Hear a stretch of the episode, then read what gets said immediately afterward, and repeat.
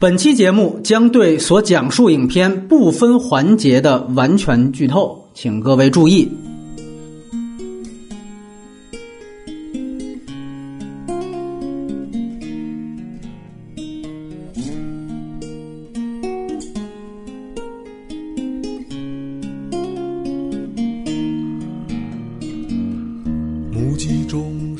这里是每周和大家见面的反派影评，我是海老鼠，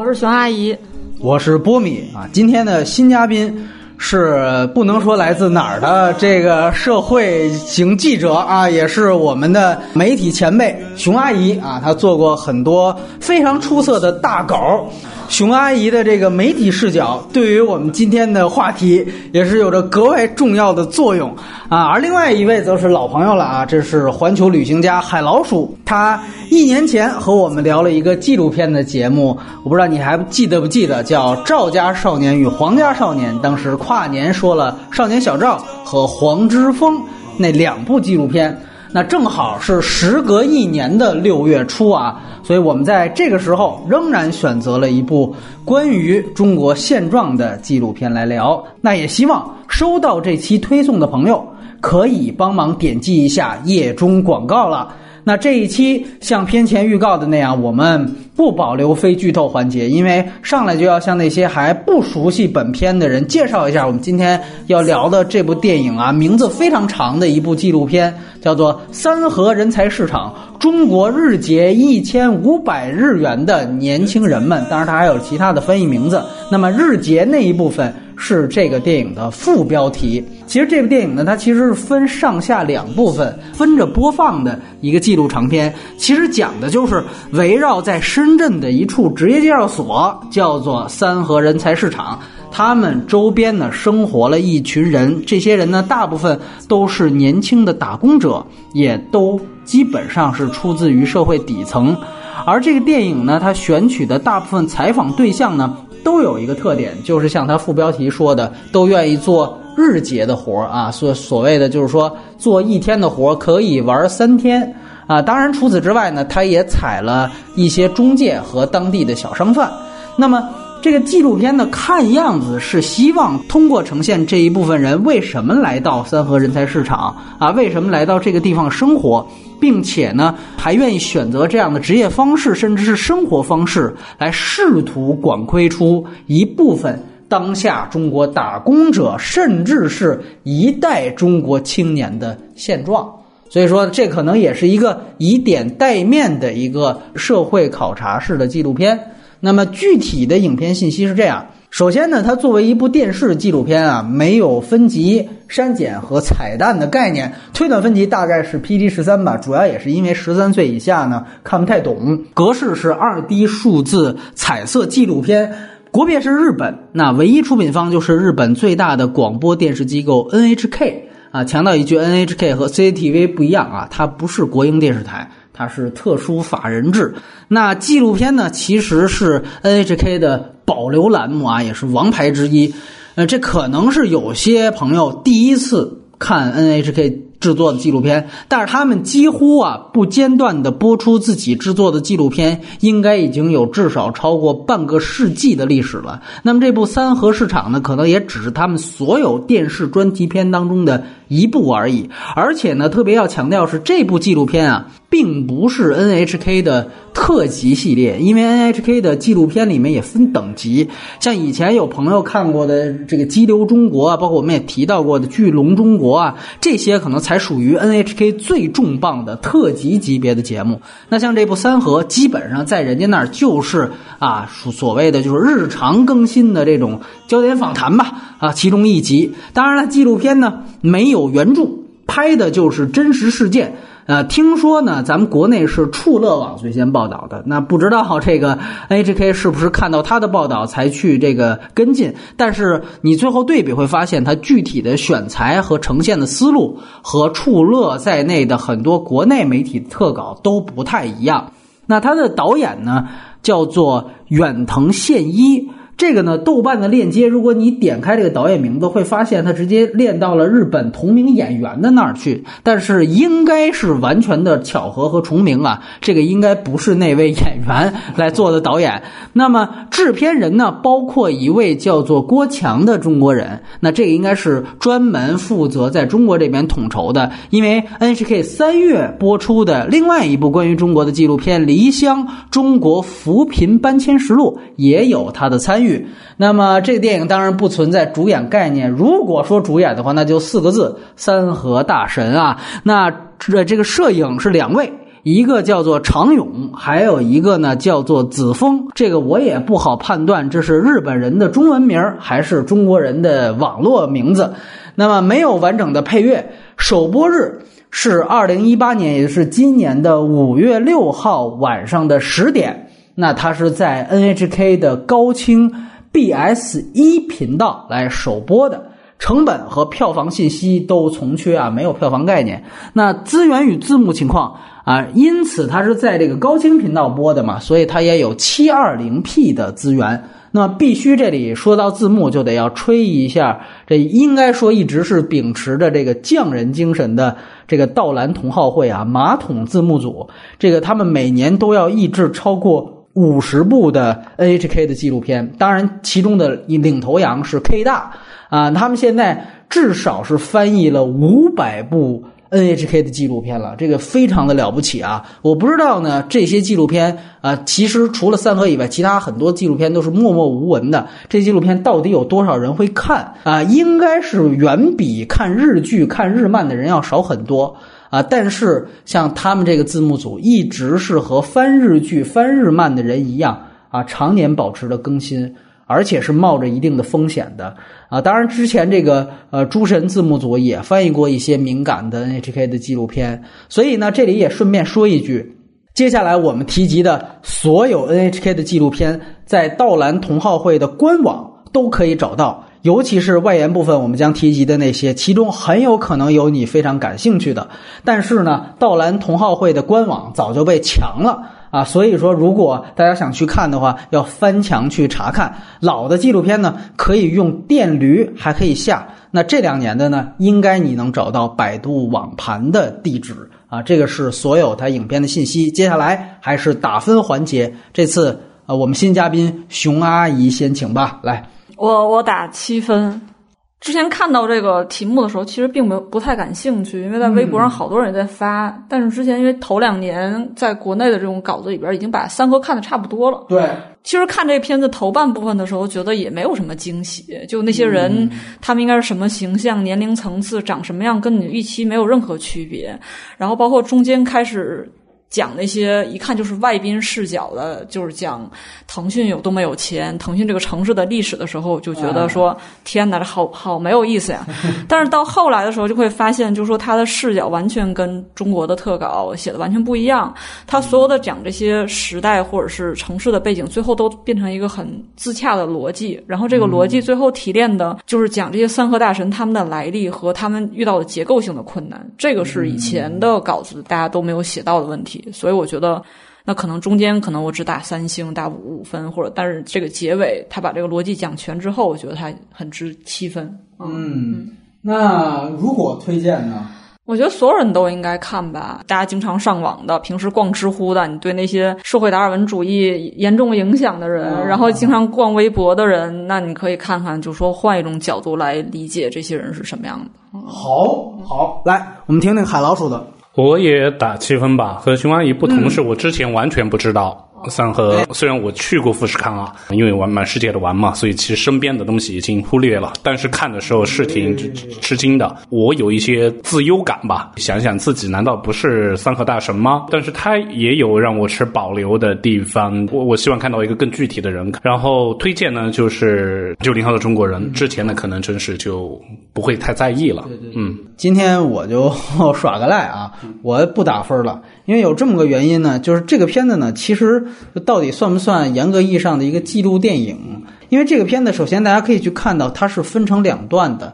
资源把这两段分在一起，但应该它是分两天放的啊。它每一个这个纪录片的栏目大概是四十七到四十九分钟，所以它最后拼成了一个一百一十分钟的这样的一个资源。那么二来呢，就是他所谓的这个导演。就刚才我们说啊，是不是说这个差点误以为是日本演员呢？就说在这样的专题片里面，他的导演到底他的媒体人身份更多，还是电影人身份更多？其实，在我看来呢，这个片子从呈现的思路到制作的水准，按我个人的标准，它显然是一个媒体人的操作思路，所以它其实算作一个电视专题片。即使它算是纪录片，但是我也想说，就是记录和动画一样。它和电影呢，其实只是有一部分是交集的。那纪录片并不是电影的子集，在我看来啊，就像不是所有的动画都是动画电影，对吧？这个我想。看动画的人都能明白，那纪录片也一样，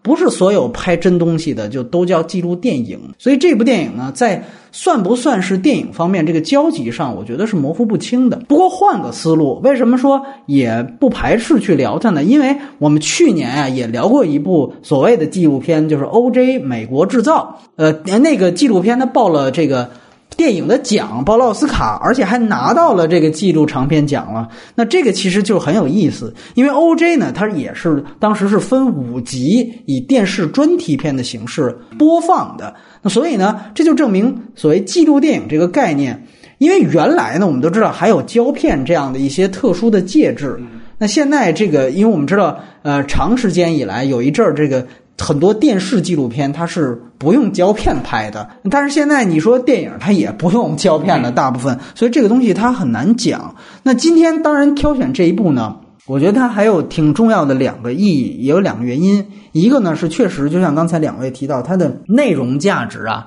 远大于它的形式和风格。我觉得也需要去聊一些更有意义的东西。正好这个月也偏荒嘛，就最主要的是想听听两位媒体人的看法，因为你们和这个 NHK 的。现在他们这个掌机的这些人，其实在这部电影当中，他算是同行的，也是和记者转型的周浩的东西是非常像的啊。所以说，这个电视专题片其实就是影像版的特稿啊。所以我们今天呢，可能是一个媒体人思路占主流的一期节目。那当然，两位呢还是可以接下来继续分优缺点来谈外延环节。我们可能分两个话题，一来呢是聚焦。就是说，关注中国底层的这类人群的电影，包括现在仍然还在小范围上映，但是排片几乎已经微乎其微的《路过未来》啊，也是聚焦深圳，也是聚焦这个底层。那么二来呢，就是说我们围绕着 NHK 的专题片来展开，尤其是 NHK 半个世纪以来关注中国的这些专题片，借这样的一个契机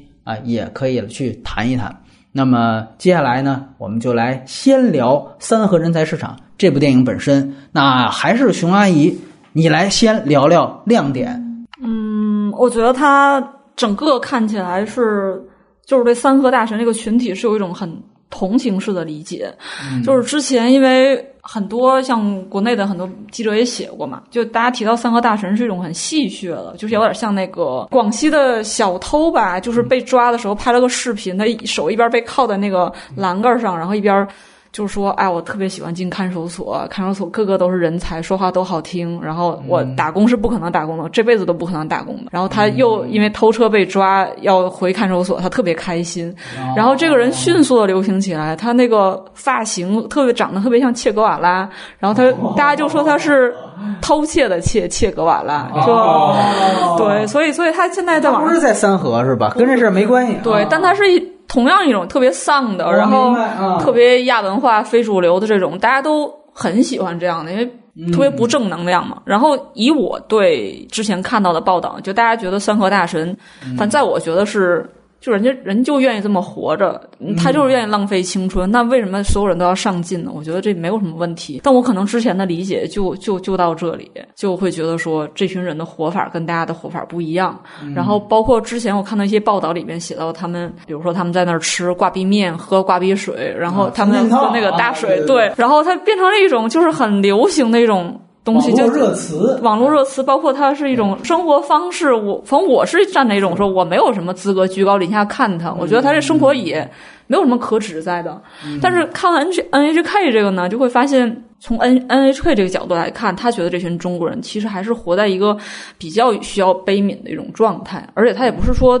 站在那儿突然就我要我要同情你或者怎么样？实际上他们确实遇到一些结构性的困境，比如说它里边开始讲第一代、第二代打工者的时候，最开始我觉得这一段特别莫名其妙，就是你为什么要把他们做对比呢？就是断臂那段，对吧？对，包括他会讲说以前我们对中国打工者的印象是这种勤劳勇敢的，怎么怎么样。然后但后来他是把这个逻辑讲通了，就是说现在的三和大神好多是这种第一代打工者的留守儿童长大的，他们其实比如说那个东东，他也。很渴望母爱，他也觉得自己对自己这个状态没有办法跟妈妈交代，然后他也最后的办法是他回到他妈妈打工的地方，说那可能跟着妈妈在一起，然后自己以后有个出路，不会继续往下堕落。包括那个那个叫宋春江吧，那个那三个人就在酒馆里边，最开始也是兴高采烈啊，我就是不上进，然后我我就是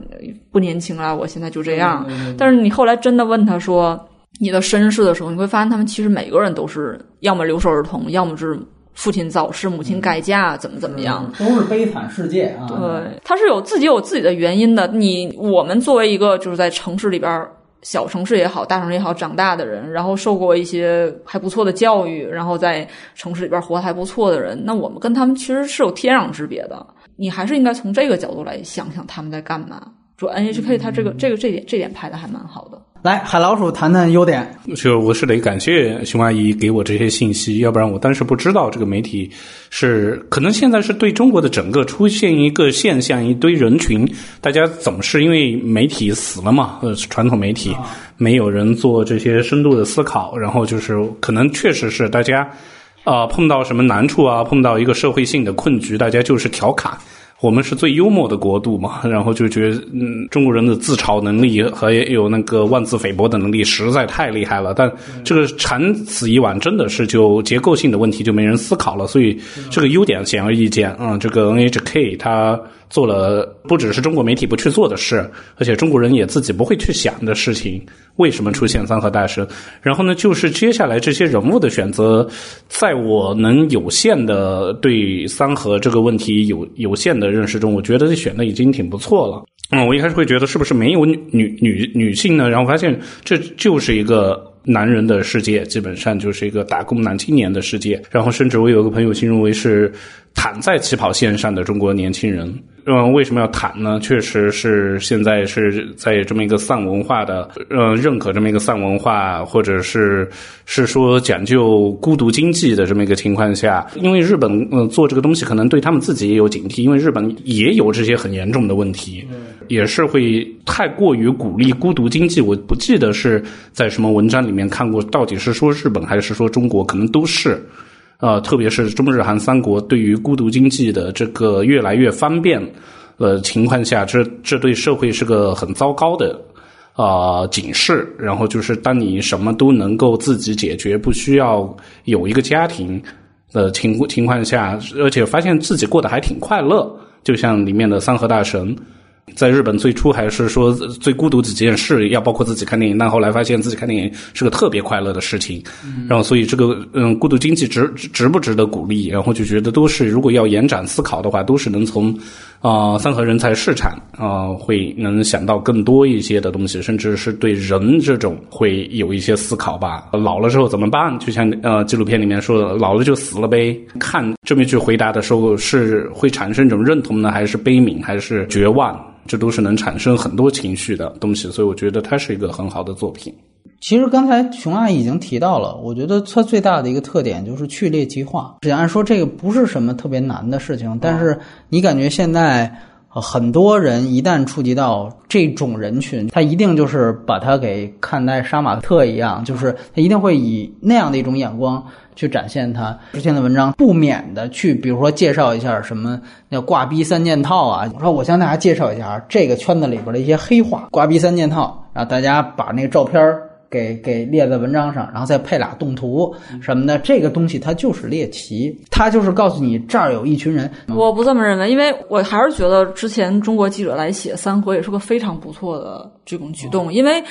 你要想放在十年前，只有央视或者党报或者是那种。那种市场化媒体很少的时候，他们会关注这个群体吗？像北京原来那个网吧，什么蓝激素烧死死了十多个人的时候，大家才会关注他。就一定要出事儿，就这些人死了，或者他因为身份证借贷了，然后他跳楼了，或者一样是非常非常极端的这种社会新闻事件出来之后，大家才会报道。那我觉得现在就是他没有什么，这是一一群非常沉默的人。就我我去年去过一次深圳，他们出入的这个地方。我去年因为别的事情去采访，然后我今年回来才意识到，说我去年有有大概三四天时间一直在他们龙华区的一个地方在采访，也是在农民楼。然后我算了一下，我天天去的那个农民楼离他们这个三河市场只有两两公里，但是我。完全没有意识到我离三河大神就这么近，就是你你处在深圳的这种街市里边时候，这群人对于我来说是完全隐形的，而且他们在网上也是，只有在网上大家才会说哦有三河大神这个群体，那这个群体中国的媒体愿意说我来报道你们这个。就是非主流的这种人群，他们在怎么生活？他们是挂冰面，什么喝大水这种事情？我觉得这是一个很很难得的尝试，是他们把这群很隐形的人放到了媒体的这个报道下面，然后让更多的人认识他。也是因为有这些，所以才日本人才会过来拍吧。所以说这些猎奇，我觉得也不能完全用猎奇来形容，就是这就是对他们生活一种描摹。我们想这么一个问题，就是杀马特文化在中国兴起的时候，应该也十几年前了吧？但是我应该也是通过媒体报道才知道，也不能说是现在那个传统媒体倒了之后才才有了现在这种出了出了事儿的这种杀马特文化，先是网络还是先是论坛？然后接着才可能是说媒体做什么总结的时候，嗯啊，做年终总结或者月度九九零后什么？你要追根溯源的话，这个三和人才市场它也是通过网络，对吧？有三和的微信群，这些人很多人他在打游戏，等于是对，是等于是通过游戏的这个连带关系，他才让这个游戏媒体先。发现哦，这这这群人挺有意思，然后才进入。最最早的应该不是出了，应该之前还有别的报道，就是科技媒体写的。那我们怎么定义猎奇这个概念？我觉得就就还挺有意思了。那如果你只是展现这一群人他是这样的，然后你的文风是博得读者的感官刺激的，我想这个无论你行文还是拍电影，你有这个举动，大家都能看出来，对吧？这些东西就叫猎奇，在我看来，这个我不我我觉得是挺明显的。嗯，然后另外一个很重要的呃问题就是，你有没有愿意去救这群人，深挖他们背后的原因？呃，为什么聚集到这儿？为什么形成这样的一个文化现象？如果它是文化现象的话，我那如果他们没有这些的这个意图的话，我觉得这个也是另外一部分我。给我猎奇感的原因吧？我觉得不是这么回事儿，就是不同的媒体它有不同的职责。如果是一个深圳日报来写三河大神，他怎么写？他一定不会写他们每天生活什么样，而且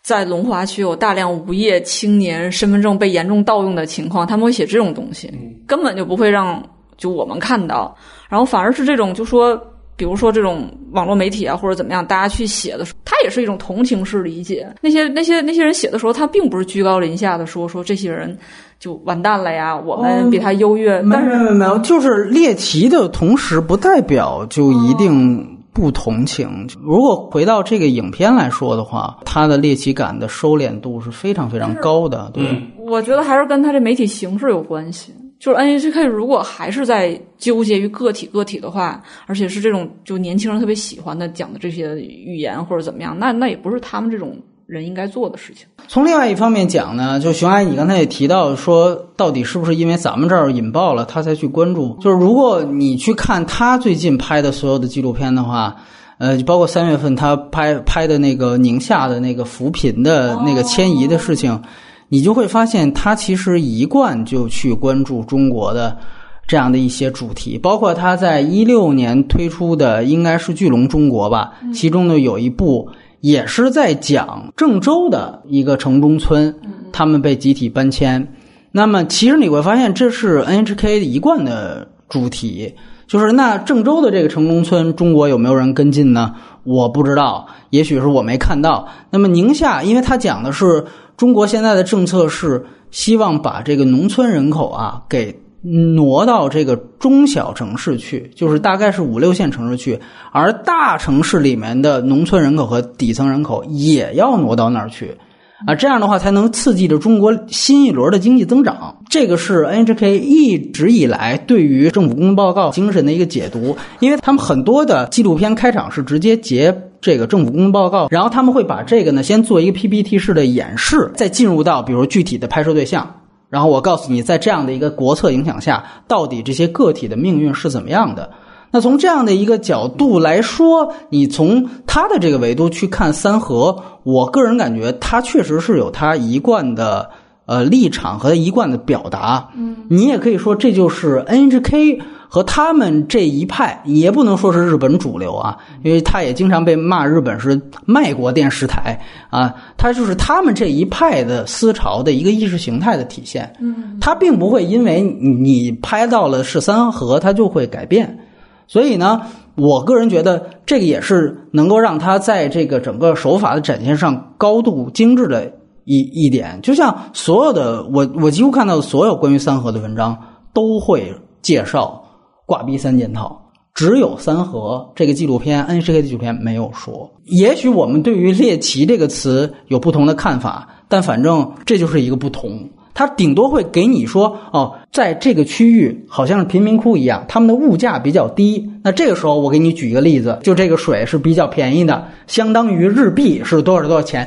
他只会做这样的一件事情。那么这个也是很具有说传递信息的一个意思啊，告诉日本国内的观众啊，这个物价是多少。所以从这个方面来看，而他做信息介绍，其实都是为了他的主题呈现来做的。所以从这个角度来说。我觉得这个是一个挺重要的。然后另外一点，我必须要说的就是，我们这里面也分说是国内媒体，还有日本媒体。但是其实从我的角度来讲，对于这样的一个阶层和这样的一群人，我个人觉得我们所处在的这个阶层一点不比日本人就更了解三河大神。对，所以从这个角度来说，也不能就说说日本人他是别国的视角或者怎么样，因为当我觉得阶层的。问题和分化更严重的时候，而且你对那个阶层已经足够陌生的时候，你可能还没有一个功课做得足够好的一个旁观视角，一个严谨的团队呈现的东西更准确。我个人感觉，通过就 NHK 的这个片子，你能看到它很清晰的利益，无论你是否承认或者接受这个利益，但是我觉得他通过他的举证，基本上还是能够。啊，呈现出就是说能够使得他的论点成立的，就是很简单。他其实说了一个事情，就是中国的阶层固化已经到了一个非常严重的地步。这个阶层固化其实更多的是指的中国已经有相当一部分人，他们已经完全看不到了啊社会上升渠道了。那么，所以才会产生了我们现在网络词语语境下的所谓的丧文化，或者是。佛系是不是也可以这个说一下，对吧？就类似这种词语，对吧？才会产生就是我为什么要上进？我不上进，因为他们背后的整个的社会的这个根本性原因是在这儿，就是可以对比一下之前的一些展现民生的纪录片，中国国内民生纪录片，你会发现原来可能中国有一阵儿是，比如说成功学的狂潮，或者说曾经有那么一段时间。就是可能这部分人他还是有梦想的原因，是因为至少他还可能看到的一个中彩票的希望。但是现在可能连这个中彩票的希望他们都不抱了。这个其实是有一个程度上的一个恶化的。这个恶化其实最后反映出来的是阶层固化的一个问题。另外一个可能就是通过那个对于呃三河里边的那个就是残疾的那位小商贩的采访，早餐店对早餐店的。这样的一个老板和这群青年的对话，我觉得它反映了另外一个事情也很重要，就是呃，很多人都说中国的就是老一代人，他们辛苦了一辈子，其实最主要的是能够为下一代的幸福杀出一条血路吧。但是这个片子，当他把这两个啊采访对象并置的时候，他其实有一个观点也已经出来了，就是起码在这个这样一个阶层里面，老一辈。并不能够做到这件事情啊，而且他就像刚才两位已经提到，他可能会产生，就由于他要打工，他要养养，他要养家，所以他可能会产生留守儿童的问题。最后，他其实陷入的是一个底层的恶性循环。这个恶性循环不能够被终止，或者不能够被引导到其他地方，也是因为阶层固化，你没有办法上升到其他的阶层了。随着进一步的具体的国策的改变，又可能会被肃清，或者是被被迫迁移。当然，这是可能他其他的纪录片所展现的论题。所以，这个是我觉得他非常清楚的几个想说的啊、事情，想说的主题，就是我通过看这个东西，我一下能看到哦，你通过这样的一个样本，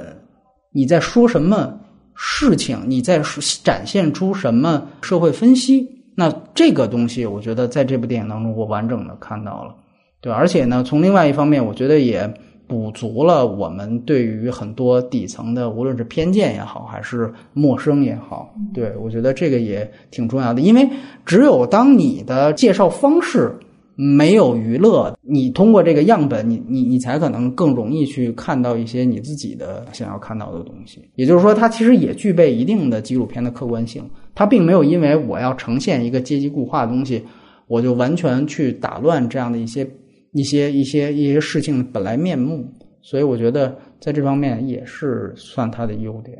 对，然后另外一个，我觉得是在他纪录片编排上啊，就是他这两集，就是如果大家想想，他其实是这样的一个顺序：先开始就是熊阿姨说没劲的这一部分，嗯，它其实展现的呢，就是这群人就完全是一群屌丝，没有梦想了，就是一群百无聊赖的状态，混吃等死的状态啊。先呈现了这些人的结果啊，他们就是这个样子了。然后在第二部分，在最后，他们才去呈现这一部分人他们每一个人的家庭背景。这个其实也是一个我觉得纪录片上呃的一个比较不错的编排方式啊，因为如果你要是先给了这样的一个原因，然后你再呈现他们是呈现这个样子，他可能给予观众的思考余地要比现在这种方式要小。因为所有的人，他最后成为了现在这个状态，一定不是某完全单一一个原因导致的。所以，这个就是在我说他有主题的情况下，他也保留了纪录片应该有的，起码素材上的一些真实性。在这方面，我觉得是他的一个优点。这个是通过他的素材编排来达到的。所以，我想说的优点也是这些。我不知道两位有什么关于这些的补充。是觉得那个刚才说到一个电视纪录片，还有就是专题片吧还有专题，它到底是不是个纪录片问题？你你刚才波米也谈到了这个英国把它倒置过来的一种聪明的做法。其实我就觉得好多时候电视专题片很好看。刚才我想到的是那个真实电影大师啊，那个让努什在西非的那些，还有个那些跟法国社会后来进入法国社会几个巨巨沙成塔啊，他就是很很完整的这么一套。所以当时是为了觉得哇，让努什这个名字牛逼啊，然后但是其实它的可看度真是就觉得是没有一个，如果拿来一个法国电视台，嗯，或者和一个荷兰也是特别善于做这个的，但是这是在外延环节可以再说啊、甚至我在想对比一些最早拍那个电视台出来的一些导演。他们能做这种的，是能展现那种更好看。包括刚才波米说到一个郑州的，我就想到的是以前东方时空的那些作品，特别特别是他们可能拿电视台的资源出来拍的一些幸福生活啊，关于郑州火车站的，其实都是异曲同工，都是会先给出一个面貌，再去以很小的篇幅，不管是有没有直接的道理，让他把观众往这个原因上去引。所以我是很喜欢电视专题片的这种做法。直接来聊这个电影还有问题的地方。先说，我觉得一个问题是它里边采访还挺少的，比如说宋春江那三个人，你能看到他就是跟他吃了一顿饭，嗯，对，对吧？那比如说像宋春江，像之前国内的稿子也写到说，这些三科大神有时候说话不一定是真的，嗯，他会粉饰自己的话或者前后不一。那宋春加戏啊，对宋春江，你拍了一个片子，就我觉得你还是应该多跟他相处一段时间。嗯，比如说那个东东是一个唯一一个跟访长期跟访的，但他好多地方也没有讲清楚。比如说我特别好奇的是，他讲东东去网上借了五百块钱，说是给了他七百，他到账是五百，然后这个钱不停的利滚利变成高利贷什么的。对对对。那他拿这个钱干嘛去了呢？这五百块钱对于他意味着什么？他为什么一定要借这个钱？那他最后现在怎么摆脱这个事情，并不知道。还有比如说东东去奶茶店，中间一个小文姐，他去奶茶店打工了，然后那个奶茶店转型，对奶茶店大姐呢，对他也很不错，就说你要提供抬头，像个像个姐姐一样。我看之前的。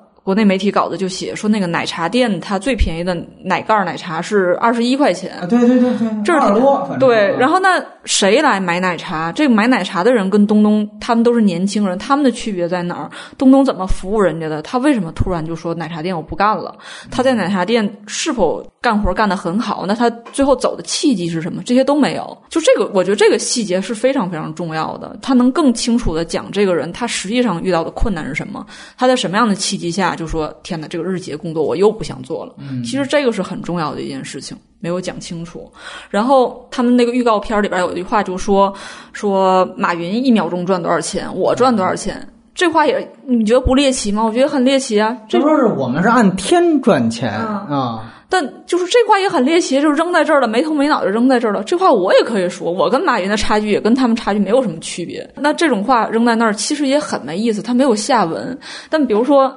东东作为一个腾讯游戏的玩家，他怎么评价腾讯？因为这个片子里边花了能有一分钟时间来讲腾讯啊、大疆什么这些企业。那这些企业在这儿跟东东一个像个蝼蚁一样的人来讲，他们中间是什么区别？其实你完全可以从东东的角度来把 NHK 列出来的这些问题让他来解释。他没有做到这些。然后他这个整个，我刚才说他是一个自洽的逻辑，就是说这些三河大神他沦落到这个程度，有可能是因为他是留守儿童或怎么样。但这个逻辑确实行得通吗？我也不知道。他只是这个片子里边非常圆满。那国内留守儿童那么多，为什么最后只有这些人成为三河大神呢？那其他在北京送外卖的，他在北京做其他体力工作者的人，他们就不是留守儿童了吗？为什么他们没有说堕落到这个程度？那这个逻辑倒推是推不出来的，不能以倒推的逻辑去要求这个片子倒是真的。他只是去展现这些人，他恰巧是留守儿童。嗯，那如果他们不是说谎的话，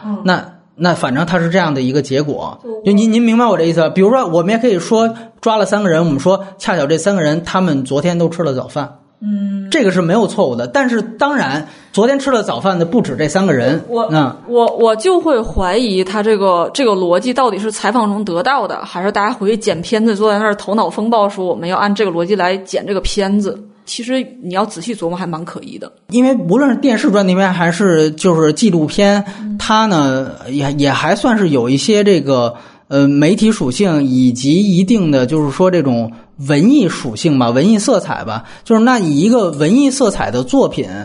它有的时候其实就跟田野调查的严谨度，它本来就不是一个标尺。比如说，按我如果之前我去写社会新闻的方法来讲，我也不会用这个逻辑，我不敢用这个逻辑。如果我要是写东东一个人，我写他妈妈是第一代，他东东是第二代，在他们家个体方面上，确实因为他妈妈疏于照顾导致东东这样，我会说东东这个人是这样的，但我不会就是暗示一种说三河大神可能都是因为这个。我觉得这个逻辑还是值得讨论一下的。然后另外一个缺点就是说，它里边有些东西讲的还挺碎的，比如说他讲到高利贷的时候。他可能几句话就讲完了，然后讲到说身份证的滥用，中间那个宋春江说：“你看我名下有一千五百万的企业，也就结束了，没有了。”然后还有包括说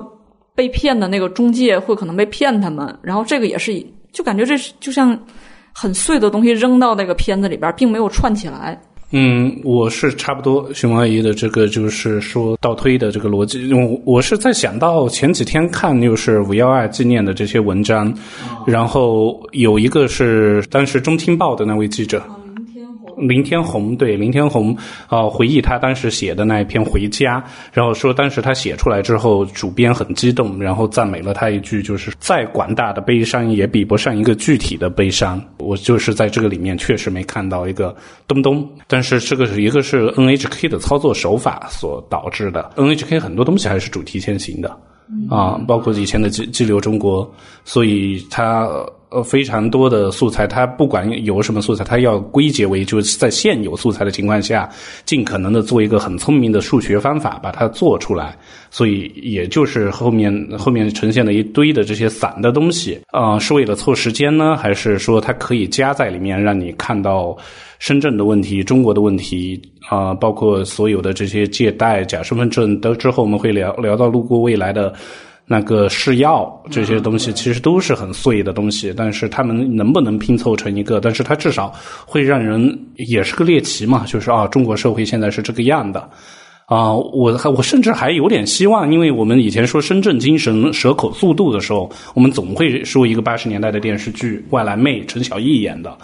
啊，当时是一个欣欣向荣、奋斗啊，打工妹很积极，就在厂里，就像第一代打工者这样的。我我是，所以我就是在想，他们里面用了一些这种对比的素材，包括开早餐店的，还有开电梯的一个阿姨。如果是不是能结合一些中国过去对于深圳这个城市是怎么一个看法？大家是多么一个充满希望啊！甚至用万蓝妹的镜头来对比现在。一个颓丧的这个这个东西的话，我觉得冲突性会更强。呃，这个片子呢，就刚才两位提到的问题，如果你拿它当一个电视专题片来看呢，它做任何主题情况下的素材组接，这都是这个影片一个基本组成部分。嗯，所以说，如果你拿它当电视专题片来看的话，那它完全可以做的一件事情就是，有利于支持我这个主题的，我全都选取。不利于的，我全部都抛弃。我今天就是带这个主题来，然后我做这么一个事情。所以，如果按照这个标准去看呢，它就没什么问题。但是呢，这个标准它就不是电影的标准。你刚才提到的，像为什么，嗯，真实电影也好，直接电影也好，其实那些纪录片大师他们的东西虽然感官上不如专题片有意思，但其实他们真正都是在。对纪录片或者电影形式做一种探索，啊，呃，这个我作为一个采访者，要不要去发问，甚至我要不要去干涉这个事情，这个都会最后成为我影片影像当中的一个组成部分。这是我影像所传递出的时空这个流动性的一个部分。这个其实是一个美学尝试，所以。为什么那些人的东西可以叫做纪录片，甚至可以叫做纪录片大师？对，因为他们其实也是艺术家，嗯，他们的一切形式是以。美学和艺术探索为前提的，所以从这个角度来说，我觉得确实这两者要分开看。那当然，你从艺术片的角度来说，显然为什么现在的纪录电影都那么长？像拿金马的《球》也是非常长。这次在戛纳是应该评分最高的一个电影，不是毕赣的，也不是李沧东的，是王冰的文革纪录片，十个小时。王冰之前是拍这个铁西区的，也是八个多小时、九个小时，一定得这么长才行。这个就是。记录电影的素材组织量，所以刚才大家提到的所有的问题，以电影的维度衡量，就都是问题。我们之前聊过，就是跟这些独立纪录片导演，他们其实就会说句说，他们就会鄙视一些媒体转型的纪录片的导演。所以你会发现，大家追求的东西根本就不一样。一个记录电影的角度来说，这些素材确实不够。而且我我听到也是了解到的一些关于三河的资料，就是说他还有一群人啊。因为我们现在是不是要界定三河人才市场？它周边基本上已经形成了一个实际存在的贫民窟了。那如果它是一个实际存在的贫民窟概念的话，那其实也有很多人去反映，这个地方由于他身份证不要身份证就可以这个挣钱之类的，他藏了很多的这个，比如说讨债的，甚至是这个逃犯啊，因为。你这儿不需要身份证，我就可以挣钱，而且物价低。嗯，而且大家说白了就是没犯过事儿的，呃，都背着法人，都背着什么事儿？那我犯过事儿的，我跟他们其实基本上是鱼龙混杂的。这个就是贫民窟啊。呃，海老鼠去过巴西，去过印度。我要记得没错，应该都是有专门的这贫民窟旅游的，嗯，对吧？就是这一个导游，你交多少钱，带着老外你就进去。包括那个贫民窟反富翁里边不是也有那么一段？对，就是三河这个市场这儿，是不是它已经具有了这种整个的一个城市风貌的改变？从这个纪录片当中，它在对于这个区域展现方面是严重不足的。所以我从这个方面来讲，我觉得如果我们不拿专题片去衡量，拿它当电影衡量，这个我觉得是它的一个素材的重大缺失。这个我是不太能够呃接受的。包括我们说近一点儿，香港原来有这个九龙城寨，那那个我们都知道周星驰的功夫，这个猪龙城寨是根据那个的灵感，包括最近的一个是去年的追龙，对。这个其实，那他其实就讲了说，你一进到这样的一个地方，它有它自己的形式法则。你会发现，现在所谓的我们说把挂逼三件套这些东西给它的浮夸性略去，它其实就是有它自己的一套物价。嗯，然后就有他自己的一套这个我们说人脉关系、人脉网络，然后也有自己的一套这个江湖规矩，甚至你可以这样讲，它就是一个事实存在的九龙城寨，一个事实存在的贫民窟。这一点我觉得，呃，没有展现出来是非常可惜的啊。所以我我我是个人感觉，嗯，在这一点，因为我们说你刚才大家提到的，它没有人物这些东西，确实也是。啊，但是另外一方面，我觉得它也没有这个整个环境。这里面轻描淡写的提到，他好像已经遭遇过两次政府的这个清理了。那也就是说，摄制组进去的时候已经清理过两次了，那还这样？那为什么还这样？对吧？这个我觉得是很有意思的。那是说中国政府，尤其你作为一个外国人，你更可以去讨论这话，就中国政府对于这儿已经是一个睁一只眼闭一只眼的态度了吗？还是说这是一个无可奈何的结果，对吧？就是说，如果我们把这个东西清了，而且我觉得最有意思的是，我会这么想，是因为去年年底北京这个清理低端人口的事件。那么西红门那儿其实也是有几个城中村，那么北京的市政府当时就是。非常强力的就把它给清除掉了，而且确实现在这个起码这个什么拆墙打洞这个事儿是立竿见影的，你能在北京看到，这确实是清理掉了一大批。那我就想问，就是说，那么深圳他们应该说跟北京是同级城市，现在都叫北上广深，甚至都说是现在应该叫上北深广啊。北京跟深圳是都背靠背了这个排名，那么同级别的城市。截然不同的对于这个呃，我我们说底层群众的这样的一个做法，背景肯定不一样啊。北京已经没有这种。大人员密集型的这种劳动的工厂，对，这是咱们在这儿说呢。对，它应该呈现出来，尤其是它是主要还是给日本人看的，对吧？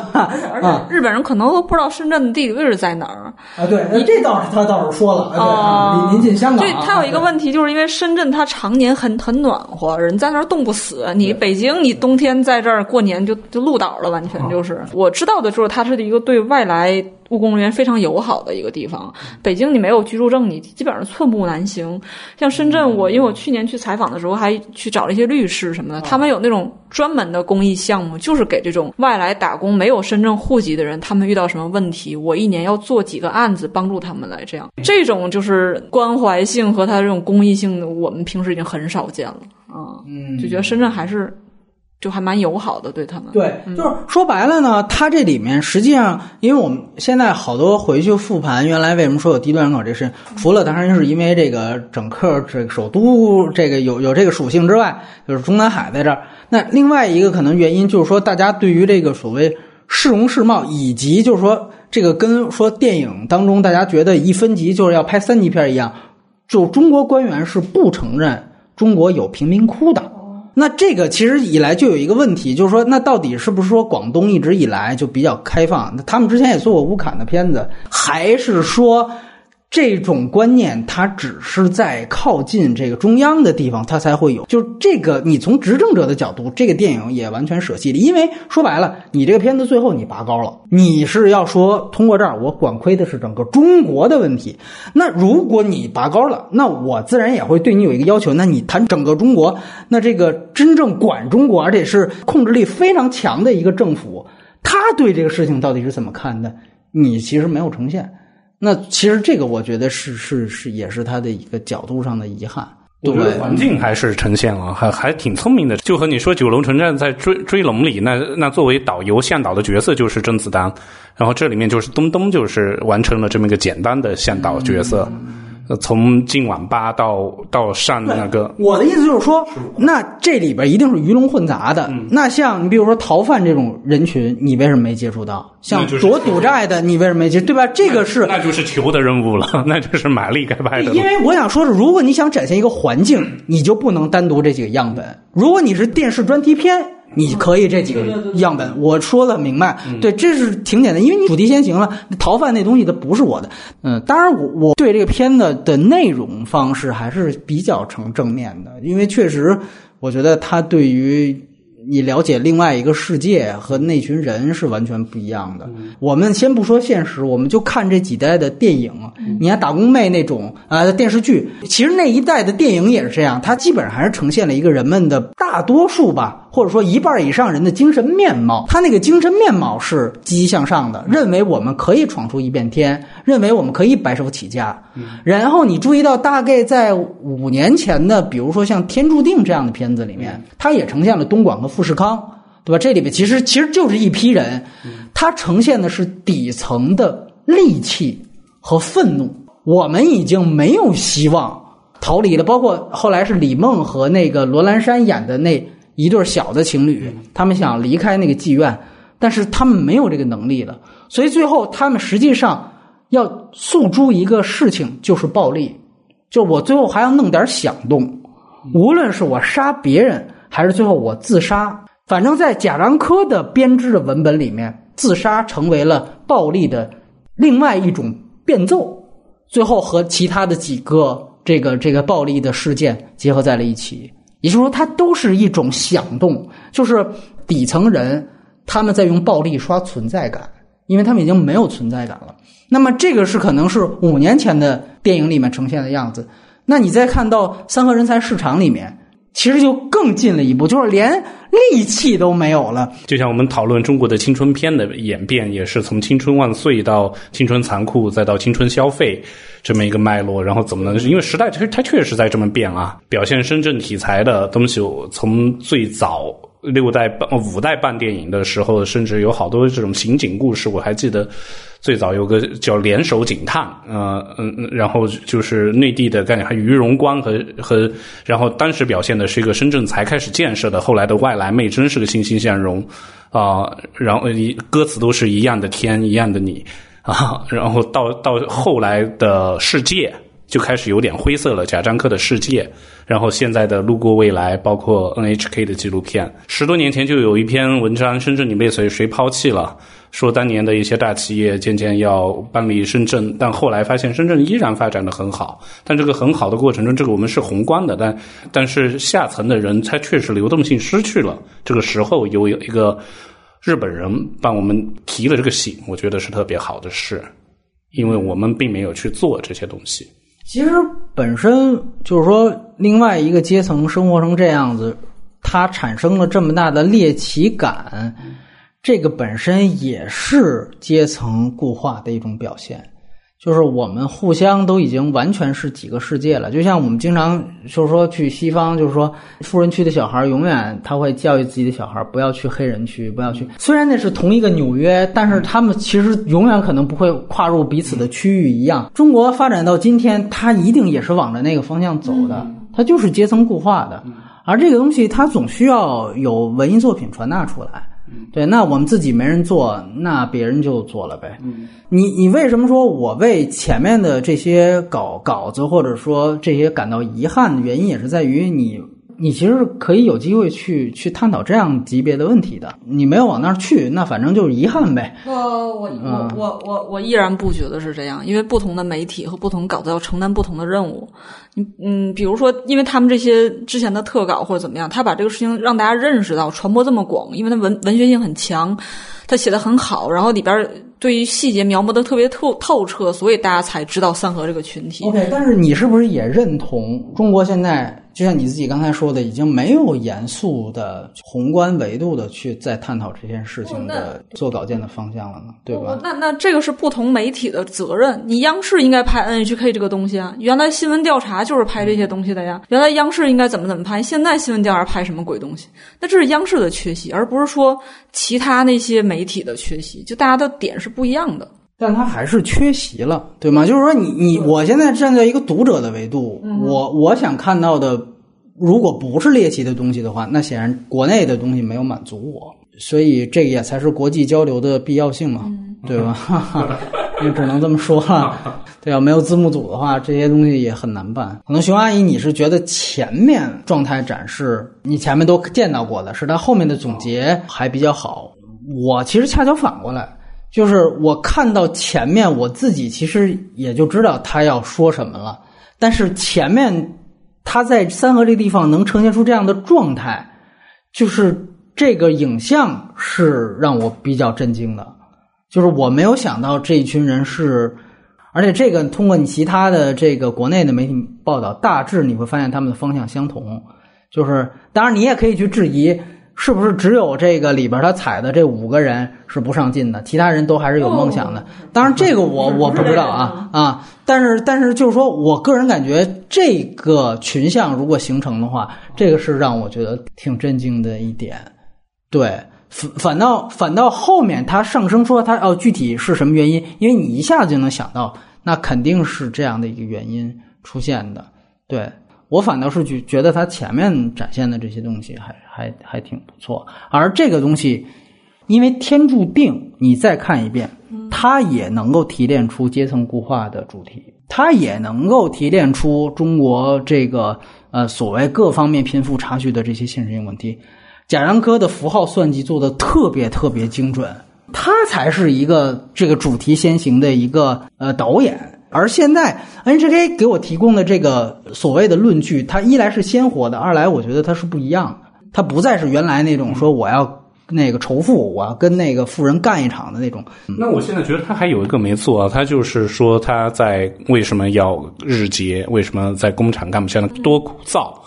这个东西，因为我是有感触，就是他们就真的就没变过。深圳这么多年，我是进过工厂的，干了一个月我跑了，但是被开了。进了也是在这个人才市场直接就被叫去了的。但是我是在八卦北路人才市场深圳的，然后叫叫去了西乡的电子工厂做交换机这些东西。你是学这个的吧？对啊，但是没想到对我极度失望，我是被赶走的啊！我是被赶走，跟他们不一样。在里面的人的状态，你就看出人整个是没有姿色的。女工，你觉得哇，怎么都这么难看？但是里面是有精神状态很积极的人的，是单独给我分了一间房。我就记得那个所谓的叫县长吧，呃，就一条生产线叫拉长还是线长拉长，然后他就是每天很积极的下班要去打乒乓球，然后每天哼着我最讨厌的歌阿杜的什么我应该在车底不应该在车里这 种，然后但是我就觉得这些人的是特别鲜活萎靡状态的人我没见到啊，但是肯定是有。所以我就觉得，如果是，但是那个是另外一个纪录片，是吗？如果他是跟着三和大神有一段时间，好吧，我回厂，我为了有一个月的收入回厂干了一下什么，然后厂的同事是一个什么状态，我觉得这样会特别鲜活。但是很有意思，你提到这点，恰巧我想到就是，呃，我们回去看《天注定》里面，他最后一组人物啊，他讲的也是从富士康那个厂子里逃出来，他里面所反映的这个矛盾是完全的。是工厂的大资本家剥削底层的工人，致使就是呃工作环境极其恶劣，然后出了事故和故障之后，让工人们自己自相残杀。就是他其实组了一个非常这个清晰的一个观点，就是那个同伴的手被割了，他说那是你跟他串班了，所以他的医药费由你来出。结果男主角小男主角不愿意出，他才逃到妓院，最后他从妓院幻灭之后，他回来就被他的同伴。给圈了，也就是说，它形成了一个，你看，其实是就是人家资产阶级挑动你们去争斗，在天注定所呈现里面的这样的一个工厂状态的时候，完完全全是他们出工厂是因为资本家害的，嗯，是因为体制的问题。但是你看三河，它为什么我说他的这个样本是鲜活的，是让我有不一样的感受，就是他这里面有一个我们这群人自己也不想好好干。对吧？我们自己人也不想上进，说白了，我们就是有一根懒筋。哎，这个反倒是更鲜活的人。嗯，那在贾樟柯里边，那个其实他是一个公式，第一代打工者。而当他这样的一个素材和那个我们说那个早餐店的老板，他形成一个对比的时候，这个其实的丰富度就要比一个就是创作出来的文本，或者说比我们说五年前的文本，哎，其实就不一样了。我想表达的也是也是这方面，就是当你去具体的去看他们的人物关系的时候，然后另外一个我觉得很有意思，就是说也算是一个补充的小的细节，我当时看挺喜欢的，就是它着重放大了，虽然这里面多穷，你看那个。呃，那个住宿是十五，就一一个房，但是他特意强调了说，但是这里边的 WiFi 都特别快。啊，这个其实算是他对于这个地方的一个普遍特点的描述。对吧？这个就像我们说，你进到九龙城寨，描写哪儿其实是卖白粉的地方，大家都去那儿吸呀，或者怎么样。WiFi 这个点它突出出来了，而这个点呢，它就不是猎奇，对吧？他马上就会提啊，这群人因为他就玩游戏啊，其他都可以不在乎，有点像原来就是说，也可能外国人讽刺这个毛子，嗯，就是说你二战你食食品都没有，你这伏特加你用酒精代替你都不能断，对吧？其实有点这个感觉，就看到那儿说，哎，我觉得。这算是把这个区域的这个群体的呃这样的一个特点去呈现出来了。对，这个是我当时看到的时候挺有意思。包括我注意到，包括那个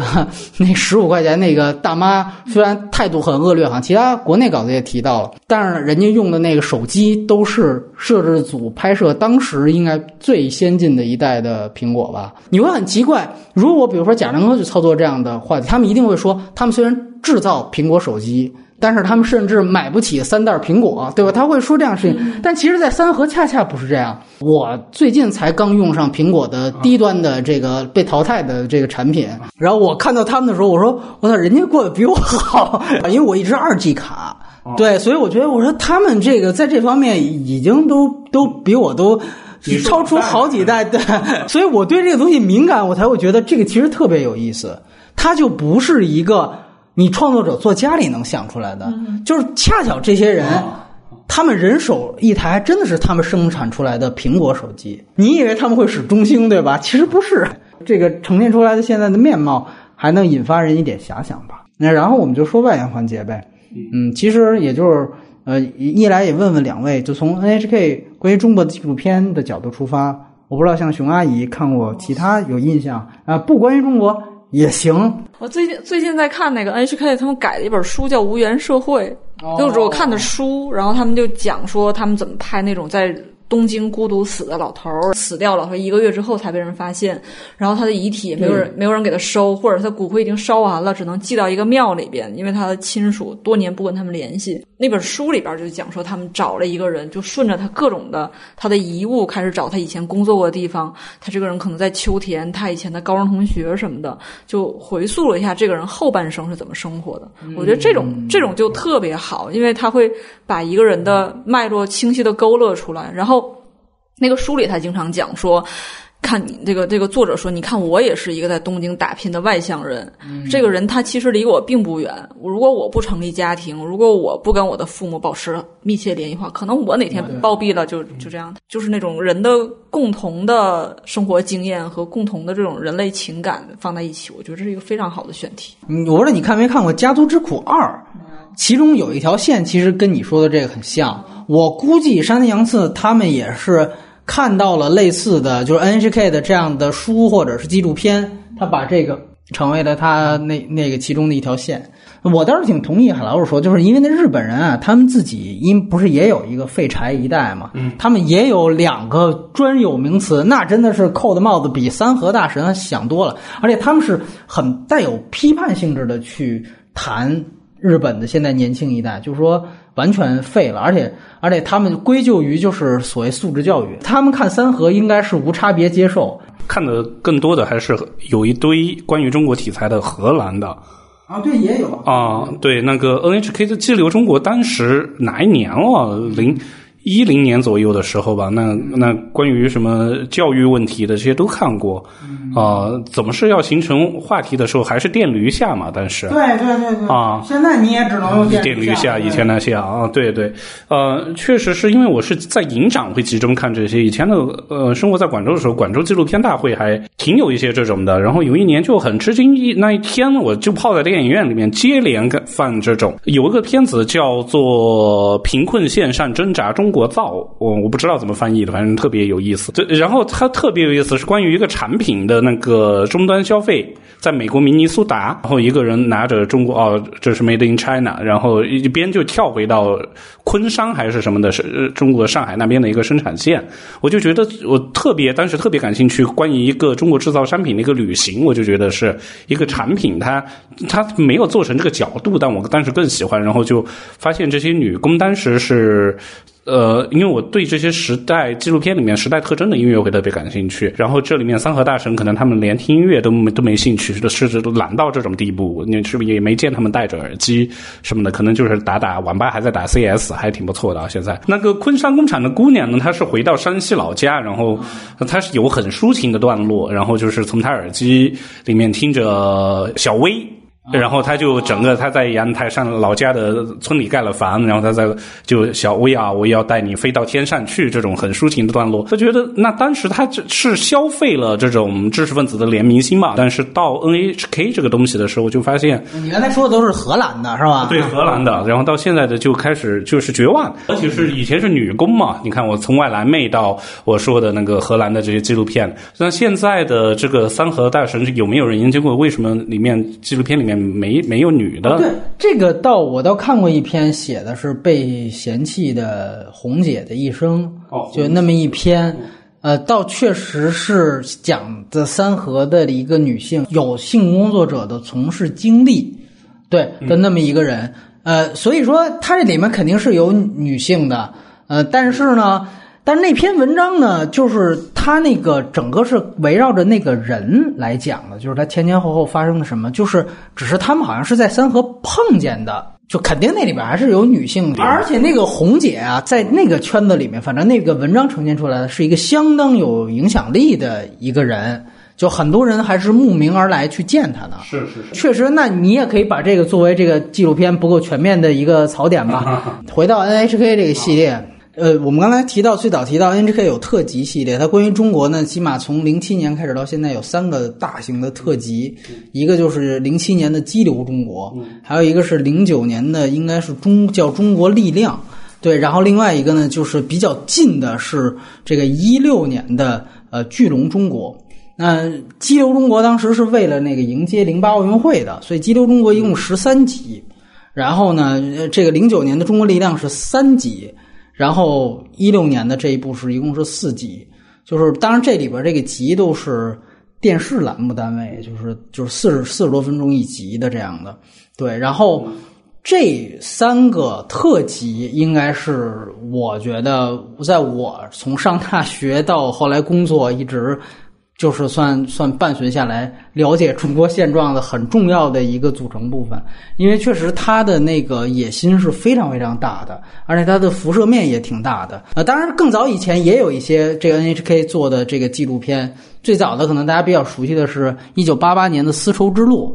啊，那个最有名的是他的配乐请了喜多郎，所以喜多郎的那首《丝路》其实就是给 NHK 这个纪录片做的啊。NHK 的纪录片呢，也确实其实请过不少的名咖，就是包括他自然的纪录片《深海的巨大生物》，也请过久石让做他的配乐。呃，其实这里面待会儿可能会提到的一个是讨论关于。就是郑州毛泽东遗产的思想沙龙的那个纪录片，它的那个整个旁白是请国村隼来配音的。然后，呃，他的三个这个特辑，我觉得也也挺有意思。如果大家去看的话，其实零七年的《激流中国》已经有一些素材已经比较过时了，因为虽然它是零七年播放的。但实际上，它整个积攒素材大概甚至是从零三零四年开始的，包括他当时我记得有一集是谈到了宗庆后，就是娃哈哈和达能的那个商标之争，然后当时宗庆后是披着这民族主义大旗，就是说法国人要侵略我们了，以这个最后来把这个达能关于合同的问题的事儿给解决掉。就他其实讲这么一个，然后很有意思。我们在看这三个纪录片的时候，有的时候会想到一个问题，就是他怎么找到的这些人？他到底是不是一个地下纪录片的状态？他这三个特辑都是经过中国政府允许的，啊，这个是啊日本外交部斡旋下的一个结果。嗯，而且当然这个也有一定代价，就是在这个激流中国当时它有几集倾向于报道中国新闻自由负面之后，咱们这边外交部还给他们提出抗议，然后致使了他们激流中国的七八两集，就是宗庆后那一集延播了，在日本延播了。这是非常厉害的一个事情，但是人家那边也遵守一个就是契约嘛，因为是在你们的允许下，我们才拍摄到这些素材，所以你们是有一定这个发言权的。对，然后当时他们也说这个积极反省什么的，所以后来我也不知道是不是因为这个原因，所以后两个特辑起的名字，一个叫中国力量 （China Power），还有一个叫巨龙中国。这个我还看到好多那个就是什么天涯上的帖子啊，一听说说小日本又拍这个中国纪录片叫《巨龙中国》，然后底下还说千万要警惕捧杀，我就觉得特别搞笑。你如果真的去认真看《巨龙中国》的每一集，你就会发现。没根本没有人捧杀你，他就是借这么一个壳子，他说的仍然是非常尖锐的中国的现状。因为《巨龙中国》我在强调，它是一六年的，所以它其实跟现在还是有一定联系它的素材性。其中有一集就是我刚才提到的很重要的郑州的那个城中村的搬迁情况，那个是用的十八大的报告，直接就是呃引述了这个中国当时的一些就是所谓国策。就是他会发现，就我们其实有的时候看这样的片的时候，我们才会发现，哦，原来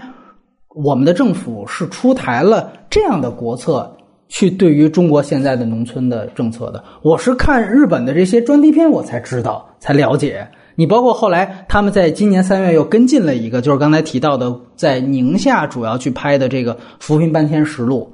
是说基本上在。那一块儿当时就要完成一千万人的这个搬迁，就是中国现在不是有一堆特级的这个贫困乡、贫困县吗？你们直接搬出去，这个被政府和国策驱赶的搬走的这些人，这个国策真正执行下去了，它是什么样子？它才会呈现出一个真正的面貌出来。你只有一个一个早点摊去采访啊，你才能够发现，因为。那个郑州的那个城中村，他们也是采访了一个早点摊儿，他们讲的特别有意思。他讲的是郑州已经算是省会城市嘛，已经不能让这些农民工待了。然后说鼓励你有这个买房政策，你想待的地儿是许昌，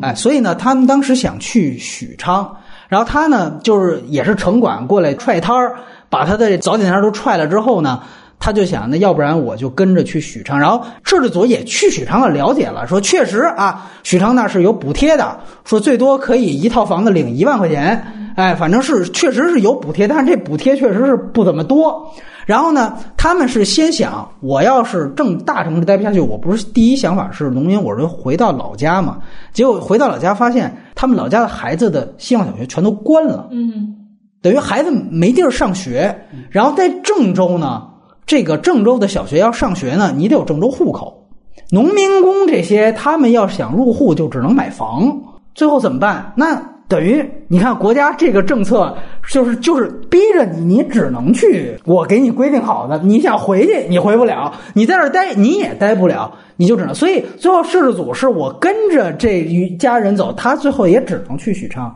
但是以为这事儿满圆满解决，你说去中小城市多好，你也有城市户口，完了你也能刺激中国在下一个十年甚至二十年的经济发展，这难道不是好事吗？你难道不应该遵从国家吗？最后发现他就去许昌那儿说想去租一个这个早点摊儿，最后发现一来是租金啊比较高，二来是他观察了一阵儿，就是周边所有的地方全都倒闭了。然后，虽然他所在的那个许昌也相当于一个市中心，但是那个地方呢，没有人去。比如说，他也有这个特别豪华的这个购物商场，鬼城。对，它是鬼城的样子，以为压根没有人。他说：“那我开一早点摊儿，我这压根没人来买，我开辟呀！”所以他在许昌考察了一一圈，这个镜头就跟着他走了一圈，他最后发现这城市我待不下去啊。对吧？你给我住房补贴，一套房子给我补贴一万块钱，这管什么用啊？我没有生计呀，所以最后没有办法，最后就只能先是说试着去郑州去买那种最破最破的房啊，说这个稍微新一点的根本买不起。结果发现最破的房子早就已经有其他他们这个同阶层的人已经都基本上抢满了。他问了一圈都卖没了，最后他没办法，他最后只能回到老家，说先盖一个屋子，说那小孩上学怎么办？这也不知道。这你不能怪镜头没交代，因为那主人公也不知道怎么办，最后只能就收尾了。他是用两集，就是跟三河一样长度，一百一十分钟。我觉得相当好，这个选题。那这是他聚拢中国一部分，所以我觉得那个五毛还是看完再再说他是不是在捧捧杀中国，这不是捧杀，这这挺狠的，这个对对。然后他另外一一一集可能就去讲这个当时，比如说比如说中国白领阶层的事情了。他是当时讲的是中国上海浦东有两个人去收这个，比如说 VR 产业融资的。就是当时刚刚方兴未艾，其实已经做成规模的一些，就是快速的借贷的网站。也还有另外一个跟他平行剪辑的是一个女性的投资人，专门是替这个富人阶级去投这个新兴的自主创业行业的，啊，然后也是一个海归。然后呢，讲他怎么利用他海归网络的背景去去去盘活这些事情。也就是说，他四集每一集呢放在不同的阶层，他去展现他的这个这个。我说我要描述一条巨龙，它到底是什么样的。第四集是彻底被和谐的一集，那就讲的是雾霾那一集是非常狠的，应该是我看过他这三个特辑里面最接近我们说独立地下纪录片的那种质感的东西。因为确实那个矛盾太冲突了，你没办法去去矛盾化啊。他讲的其实好像也是，是不是武汉啊，还是哪儿，也是一个类似于武汉的这个城市，就是他们有一个小区，就是离那个就是有毒气体排放是非常非常近，然后有一家的孩子已经。就是死了，得急性白血病死的。然后医生跟他们说，可能就是因为有化学品的这个原因所所致，就是这个。然后另外一家呢是小孩儿咳血，就是你要说恰巧他挑的是这小区好几个病人，但是他们确实那一个小区因为生病率是相当高，而且都是相同的症状，咳血啊这些东西，所以呢他们就去一直去跟这个市政府说要去让他们去搬走。然后，尤其他们就去找这个环境监管部门，然后就屡屡的就是受挫。而且，当然这里边也有一些民间智慧，也很有意思。就是他讲，后来也是咱们这边有一个开放，就是现在也是我通过他的纪录片了解到，就是现在法院啊，你无论开不开庭，你都必须得就都必须得受理了。其实就是这个意思。这个好像是一五年还是一六年刚刚这个通过的一个新的法案，这个按说是不错的。然后他们就利用这个法案再去递。然后发现呢，就比原来是不是要容易点？然后他们把原来真的想赔偿，他们要赔偿金是七百万。后来呢，他们灵机一动，就是在写状子的时候说，我就要要求赔七块钱，我就是要告这个案子，所以我就一下把七百万改成七块，然后再加上有这么一个国策推动，说这才勉勉强强呢，哎，才受理。对，然后这个那个整个交锋过程也非常有意思。然后对方七块人说：“你七块，你也要拿出证据。”你为什么要让这个工厂那去赔你这七块钱？对方也要这个证据，他们之间如何去啊去磨这个这个状子这个事情啊？那个过程也是非常非常有意思。然后你当你看完这样的东西，你回去可能你去想潘金莲这个东西，嗯，没有社会性的原因就在哪儿？就是你不能把底下所有上访和告状的人都描绘成范冰冰演的那种角色那个样子。对，就是他，我是一个首先是愚昧。二来我是泼妇。那如果说你一部电影，你冯小刚，你算是一个大导演，你拍一个片子，你是很容易把这群人就在很多人心目当中就定性了。那我觉得这个反响是很不好的。尤其当你接触到真正的他们去努力的为这些事情做，然后他们另外一条线可能是去讲中国的环境的 NGO 组织，也是完全无私的到各个厂子去拍照、拍烟囱，其实什么都不图，就是为了去去揭露这个事情，去讲。这这样的一些反应，这是他们的聚拢中国。然后另外几个我看到的也是这几年不错的，我也想提及的。说一年他有一个片子，他讲的是六四的流亡者，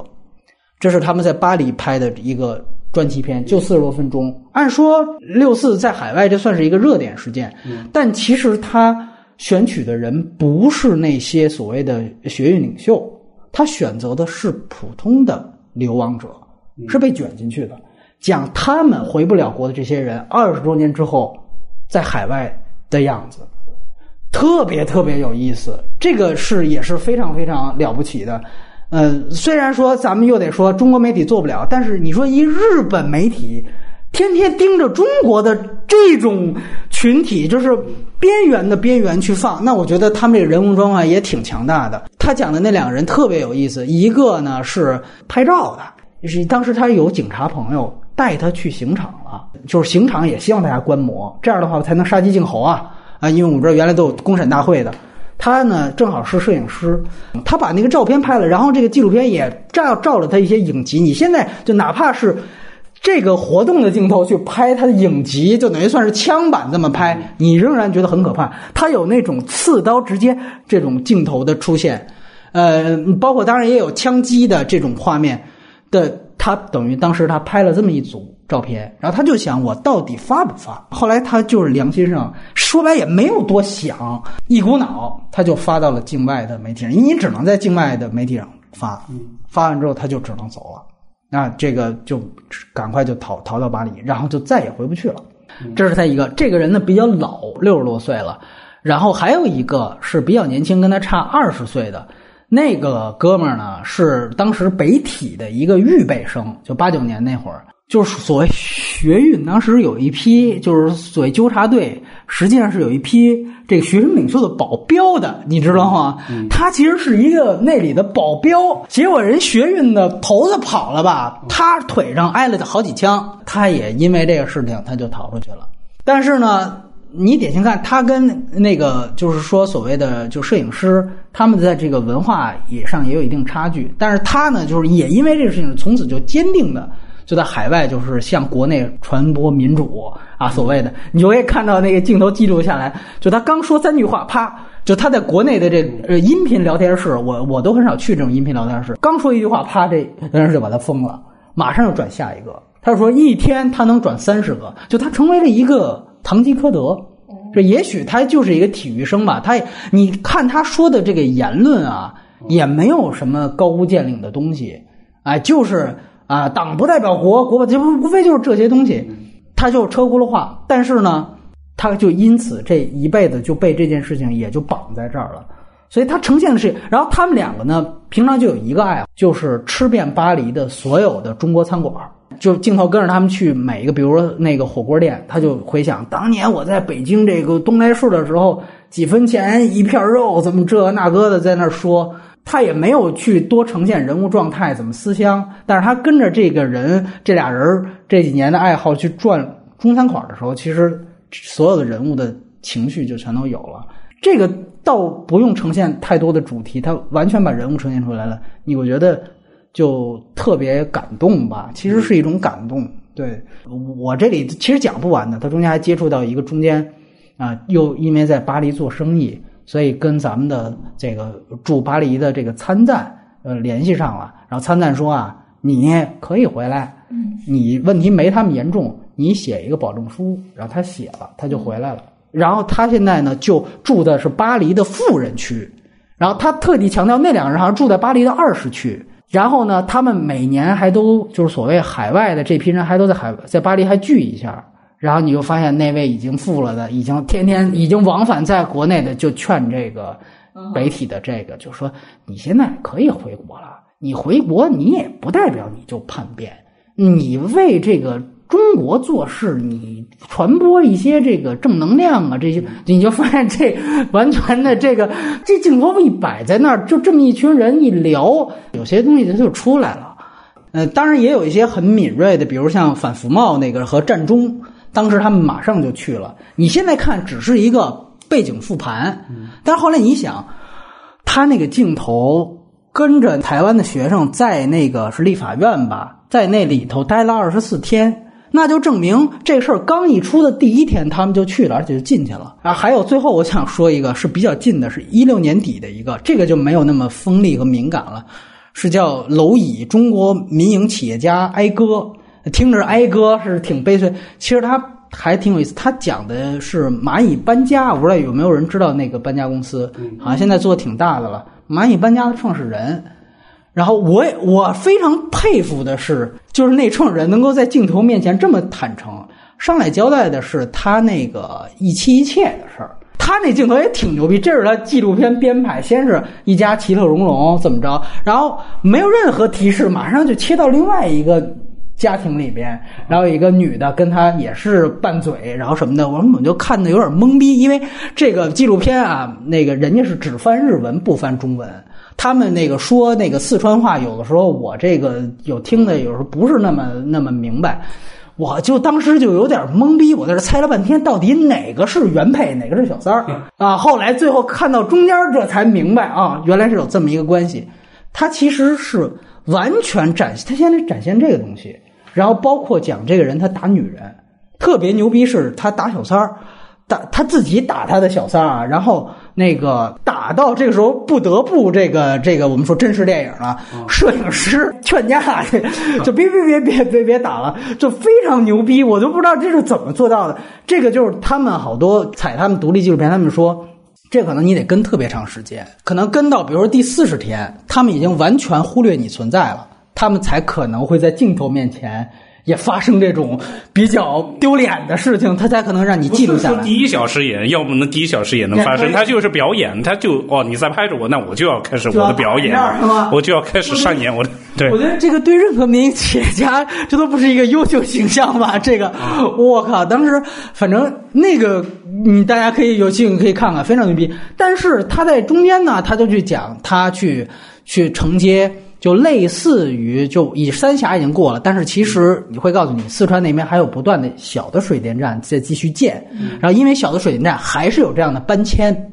然后他们搬家工程，因为你搬搬家这没多少钱。他们就去承担其中一个县，整个一个县的这个政府的搬迁工作，那就是大的。然后直接就是跟说跟谁谈，就是跟这个县政府的干部的儿子去谈回扣的问题。然后最后真的就因为这回扣没达成，结果其中一个学校的搬迁款对方就是不付了。然后他们就说：“那你得要回来大概十几万块钱。”然后对方直接就那个儿子直接就说：“你什么时候把我的回扣给我？”我立马让那学校校长给你打钱，对着就是对，就是对着镜头说的。我也是非常非常惊讶，而且我再强调一遍，NHK 的这些所有镜头都是得到中国的官方的批准和拍摄许可，他们不是地下纪录片，所以这个我也觉得相当牛逼。他不以这个做主线，这只是我展现这个民营企业家的一部分，很有意思。这个事儿结束之后，下一个事儿是他跟小三儿重归于好了。然后小三儿在酒店里跟他，因为只能在酒店嘛，只能跟他在酒店里办生日礼物什么，然后还还给他生个孩子。下一步直接一接，这小孩已经又怀孕了。那个小三儿就说：“你给不了我名分，但是你有钱吗？我要去香港生产。”然后他们就去了深圳。到了深圳，他们就想怎么去遮这个大肚子过关嘛，就跟北西一样啊。那是去美国，完了那个发现怎么买衣服都不行，最后发现哎，深圳专门有这样的公司。然后人家就说：“你给我四十万，保证你过关。”我也看得挺惊讶的，那么大肚子，他就说：“你如果没过得了关，钱一分不少退给你。”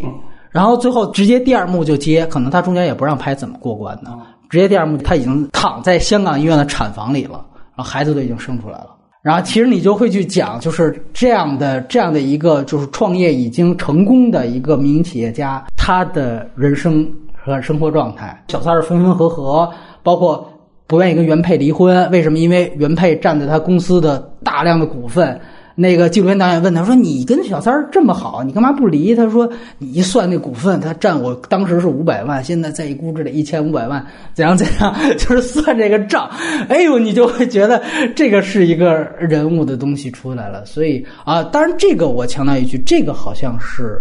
NHK 委托中国的纪录片导演。拍的，啊，这是它的一个纯中国的外包的项啊，所以好像这个电影的资源也格外难找，就是因为当时发了这个之后，那个直接中方的这边找上来让他们删，因为我估计是蚂蚁之家这个搬家公司直接就说这些东西，我觉得可能也是有这方面的压力，对，但是还是很震惊，就是他们怎么能做到同意？NHK 完全不化名，他们只是把小孩儿就未成年的那个脑袋全都是打马赛克，但是大人所有小三儿。啊，当然这里边也有就是加戏的成分啊，就是给自己加戏，就是小三儿对着镜头说“我怎么不容易怎么样”，原配对着镜头说“我怎么不容易”。其实我觉得都是有这种呃增加砝码的这种东西，对，包括他自己也是。我觉得，但是就跟那个我们说《纽约灾星》一样，你对着镜头撒谎不要紧，因为镜头撒谎，你对着镜头撒谎本身也是一种人物状态，你可以把那种你的浮夸和吹嘘展现出来的时候，总是有破绽和那种你吹嘘的状态做对比。呈现给观众这个东西就是有价值的，所以我觉得他这几个纪录片，我觉得做的都是算他不错的专题片里。呃，说句实话，可能都比三河可能还要更好一些。听完之后，听完之后觉得三河拍的实在是太浅显了，没有 降分了，没有对他们说的话有任何的挑战和验证这样的。你像那个中国民营企业家哀歌，他也没什么策略。他说白了，他就是跟着一个机器，他遇到什么事儿，他就能。你说，NHK 能笃定一定能够堵到这个，这个人行贿的过程是行贿过程，还让你拍到，我觉得他绝对不可能有这样的先见之明。最后就赶上了，就跟我们说《少年小赵》，你就能够最后赶上一个强拆一样。我觉得这个是挺重要的。就他肯定每年他散出去好多选题，所以我刚才一个身份我比较好奇是这一群人就是外媒的中国助理。的这些，因为可以拍这些是需要大量的这些中国助理的，包括你刚才说这个是直接是外包给中国做的啊，这种的。然后，所以它每一个题材，包括三河这个，我们也看到是有一个人在对话的。啊，虽然它也有那个日文嘛，你能听出来有些时候是有日文的。对对啊，所以这个群体当然我也是认识一些人，但是也有甚至前段时间的 Me Too 运动里面也也接过是哪个澳大利亚什么报纸的，我不记得了。然后然后所以就是说，那给 NHK 呃做翻译啊、做调查的这些中国。员工的状哦，也不是员工吧，反正就临时工的这种状态，我挺好奇的。嗯，什么时候来来个纪录片，在针对这个拍摄花絮、花絮的集锦，我觉得是个好的纪录片。啊，哎，对你说这个，我突然想起来，他那个在零九年《中国力量》里边有一集讲的是中兴在非洲给那个埃塞俄比亚布线的事儿，但是整体上你看上去还算是挺。正面的，他其实讲的就中兴的这批员工在那边挺苦的，然后那个其他国家都不愿意去，然后咱们给那边布线什么的，然后这个是被翻出来，是因为前两天中兴这个事儿，然后他们就很多人就翻出来，就说原来 NHK 做过一个中兴在非洲，说你看看我们这个企业原来是多良心的一个企业。对，虽然这也没有什么逻辑关系，但是那个纪录片现在倒是你在微博上就都能看，对，因为特别正面，对，就是，但是那个纪录片也也还还也还有点价值，对吧？它毕竟它呈现了一个一个当时的一个状态，但是说白了就是那个时候他也讲到，就是中兴为什么其他欧美国家都不去，咱们这边去，就是咱们这边不计成本，就是当时他那个说准备要接通那个，说白了就是手机塔。那个讯号塔，那个塔没接上，是因为与那个什么电缆没运到，没运到一查，非洲那边海关不靠谱，迟迟都不给放行，不给放行怎么办？说咱们预定这工程了，然后那咱们这边给总部打电话，总部说直接飞机运，说飞，然后那个人家介绍就说飞机运是这个船运的十倍，然后你，而且你是多运，那个什么时候放行，你等于又多运了一批，但是不管你就运过来。当然他后面也交代了一个潜在的一个东西，就马上又回头说。中非论坛，咱们这边就是拿到了非洲很多矿山啊，这开采权什么之类的。他其实就是在说中国在非洲，它到底这个布局是什么意思？那个是他对中兴的一个展现。啊，后边这些事儿，那谁能料到？他没谈中兴的芯片是哪儿做的，这他没谈。对他主要是说的那个。然后我们在最后有一点机会去聊一聊啊，现在就刚才我们之前提到的一些关注底层的一些片子，尤其是路过未来。因为我那个只做老是庞峰，我其实真的想过要不要做节目的，因为我个人是不太喜欢那个电影，那但是我要给他及格分，我觉得挺重要的。海老鼠来谈一谈，因为我已经谈过一些。哦，这个片子因为个人关系呢，还是所以我还是给的分也还是挺高的啊啊是主持了路演嘛？对对对，现是但是当时问题也是看的挺就是说收尾收的拖拖沓沓的，也挺烦的嘛。但是呢，当时就是主要是有一点小感动，是因为也是在人生中最低低端的时候，我是在深圳的啊，所以啊，所以确实确实是在深圳生活过，对对对对，所以生活过一年，不算半年吧，不是，但是当时的状态不就是因为每天的面试啊、工厂什么都去过的，所以觉得很充实啊。呃，路过未来，他传递给我最好的一点是说，深圳这座城市的不管是天气上的温暖，还是人的温暖，里面没有坏人啊啊！路过未来里面没有任何一个反面角色。这么看这个电影的，我靠！这我觉得，我原我原本以为三河的分歧，这原来这个分歧最大。哦，你在那里面看到了温暖，温！暖，温暖，这是因为不是，那你怎么理解医院那场戏？找一个广普在那儿念那个他杨子姗闺蜜死了的那场戏，然后旁边一个人偷笑。这我最喜欢的就是这场戏。哦，是很好，这场确实是。嗯，你不说的话，虽然忘了，但是提出来这个是，这比后面的那些艺术表现，就是导演压在心中的，非要放匹白马的这种，是确实要好。但但就是说，路过未来，他展现的，但是一样的嘛，他看到的是深圳是很容易，如果你你待下来是很容易感受到一些小温暖的地方，特别是这个弱者。但是我们说弱者欺凌弱者。啊、刚才说到的一系列的呃，不管是在纪录片里面表达的，还是在社会新闻里面强调的，都是中国到了一个上升管道关闭，然后弱者欺凌弱者的这么一个地步。但其实很多小细节时候，呃，生活中你又能发现是弱者帮助弱者。嗯，这种场面很多的，就是我就记得李瑞军是说过一个，他没他拍在电影里啊、但是电影里你也可以说是弱者帮助弱者了，两个主角啊、然后他就是说他看见一个人确实是可能是困难的一个一个女的在在蛇口哪的时候在在乞讨，但她又保持着又不想跪又不想跪下来的那种乞讨的一个状态，然后其他的人都是迅速路过，就一个送煤气罐的。嗯，然后他就停下来看着他写着什么路需要帮助的那那那个那个纸板，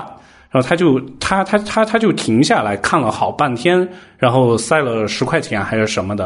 然后我觉得这种在这是电影里的没有。啊，他没有。但是我就是觉得他可能他影他影影响了这个这两个角色的这种关系，因为我是在深圳，我也是接受过这种感受过，或者甚至接受过这种温暖的。啊，我没需要钱啊，我只是身为上公交车，他嗯，他车票很变态，两块五，然后然后没有两块五的情况下啊，碰到这些好小的事情，但觉得都是有这种挺亲切的一些记忆。啊，这当然不是一个好片子啊，但是它它就是还有一个三合这样的一个问题，很多点太散了。从一开始的买房到父母开始试药都算是篇幅给的挺大的，对好好也好在试药这个东西，我真是以前也不知道，我觉得，所以他让我看到至少对我是好有价值的。就确实这个片子是有价值的，我非常认可这一点。我觉得它的亮点和三河是一样的，我看到的亮点就是去猎奇化，我觉得这个是特别重要的一件事情。虽然他为此他不惜。我一块儿，我脏水孩子一块儿倒了，我连我的故事主线和核心都不要了，我就没有，我就我就直接就就让人工状态走，但是确实展现底层的无力感，就是尤其是在我看来，就跟你正相反，就是我我那期耳旁风提到过，他展现的是慢慢的死，这个我觉得是挺强烈的。说白了，他比三河要消极。嗯，三河你看它已经形成了一种自成系统之后，它是自得其乐。路过未来里面，深圳的底层其实是你感觉他们就作者的角度来说，他们都还是挺绝望的，挺大的。而而这种死不是天注定那种的，它是非常非常缓慢的。嗯，来，熊阿姨来聊聊你的一颗星的天注定。我现在唯一能记住天注定最明显的是一个三轮车后边放了一个巨大的毛泽东像，然后绕着一个圣母像。我看到这儿就被不不不，反了，嗯是拉着圣母像围着毛泽东像绕了一圈儿。我哎看到这儿就觉得恶心的不行，就是你天呐，你不能更直白了。就是所有观众说，你看我这儿有个隐喻，快来看我这个隐喻吧。就是呐喊行为，我觉得整个片子拍的都是这种，就是你看我就是个隐喻，你就都是符号堆积符号，然后让大家来理解，并不好。能想到另外一个场景，就是我还一本一本小说叫《平原上的摩西》，它那也是一个讲东北一共下岗职工，他是一个杀人犯的故事。最后所有的揭露是是这个这个人变成了一个出租车司机之后，他绕着那个沈阳的那个中山广场，那也是一个圆儿，中间是一个毛泽东打车的那个场景，一个雕像。然后他绕着那个圆儿的时候，可能这个。故事里的几条线索交错，然后发现哦，原来一个模范劳模，他其实才是那个就是下岗之后走投无路的凶手。我觉得这种是可以是非常好的一个交界的点，它是一个有机结合，几条线索的人当天都在中山广场这儿，所以大家遇上了，然后才揭露出来，而且中间又是一个中山广场毛泽东挥手这一个非常非常有代表性，所有沈阳人都知道的一个场点，这是很自然的。三驴车，然后后边。驮着几个人，驮着几个东西绕这个什么毛泽东像走，那这几个人跟这个前后场景没有任何有机的连接。他后来呢，还出现了几个修女，在姜武杀了那个玛莎拉蒂里的这个富豪之后，因为我重看了嘛，然后呢，他在东莞那条线呢，讲那个李梦演的妓女。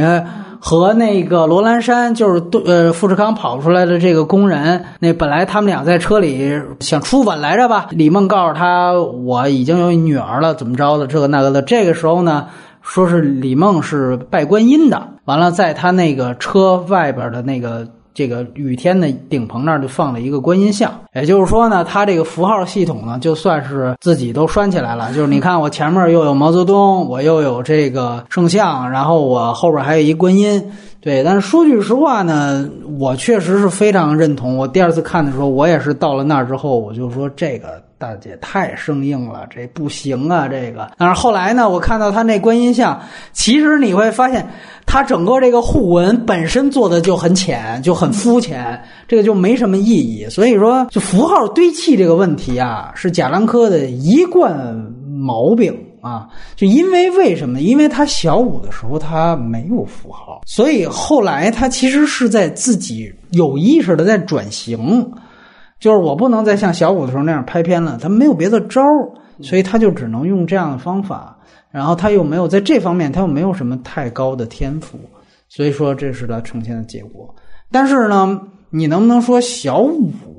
其实也是在讲真正的底层，对吧？你要这样说起来的话，其实小五是一个里程碑，倒是真的。对，至少小五当时还要唱新语啊，三河就完全失去了音乐的空间了。但是我我再说一句，就是。呃，小五他其实是有价值观的。小五那个人物里边，他是小偷，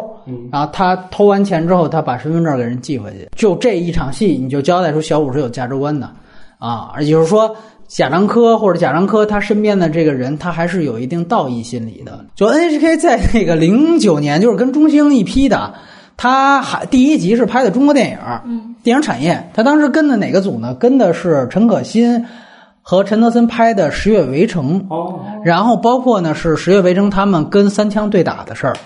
就是在档期上对打的事儿，呃，内部研讨会全进去了。我觉得他们真的是太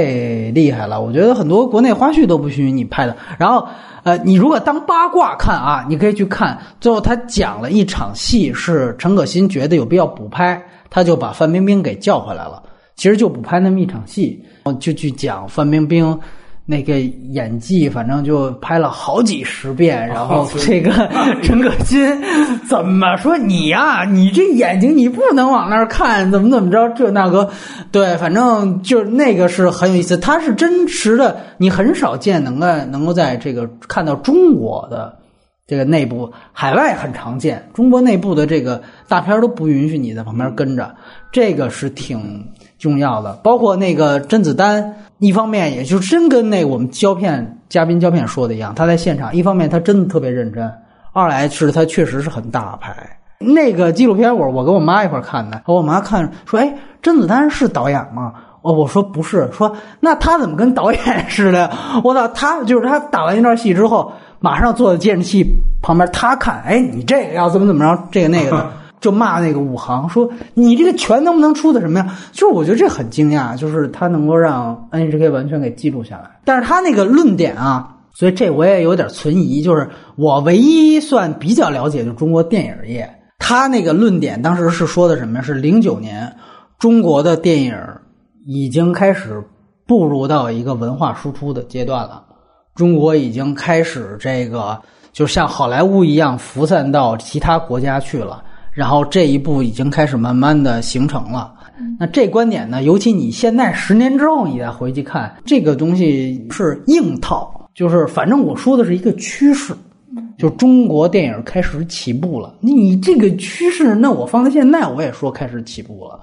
我也不知道那是不是他真的拍那个，比如说其他行业是不是，比如拍收购 VR 的民营企业家，是不是真的就是那样？我有时候也有点含糊。这就是你，这个我想到一个特稿问题嘛，就是说新闻撰写人经常，我们有时我现在不是啊，就是经常会被批嘛，就是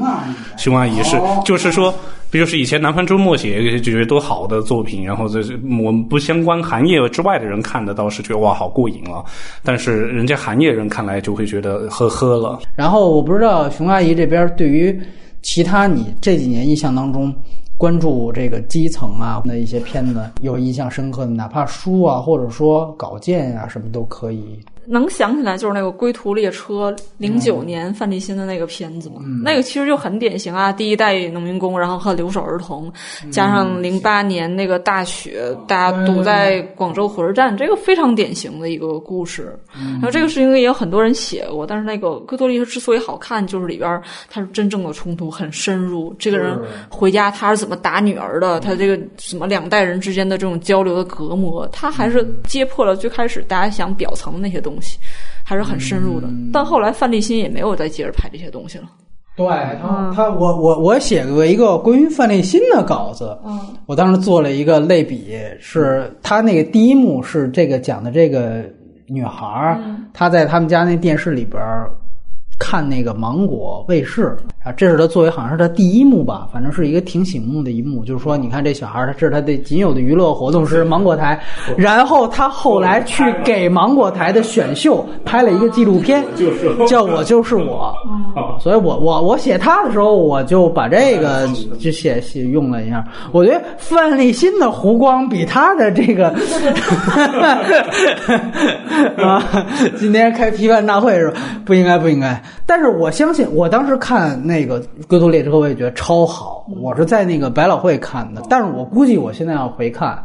我可能也会觉得是不是有客气的成分在。啊，包括我，因为我当时给我印象最深刻的就是他对于春运的这种人头攒动的这种捕捉，因为他那个团队很牛逼的，是加拿大团队嘛，他们选这个相当就是密孔级的这种画面。这个东西其实对你的感官刺激，我我不知道是不是我当时嗨了的原因，有这方面的原因，对，所以我也不知道我重看是一个什么效果。但是我相信它其实就这些啊，关于中国的纪录片，你说到底它有一个文本价值，嗯嗯嗯，这个我觉得是肯定是存在的。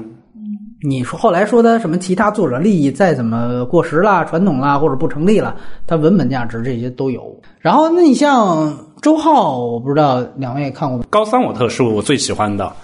啊，可能也是温暖是吗？又就够了。好像是说周浩并瞧不上他的高三，他还是喜欢这些激烈点的。他的龙哥，我就哦，对我我就看不懂 不太能看下去啊。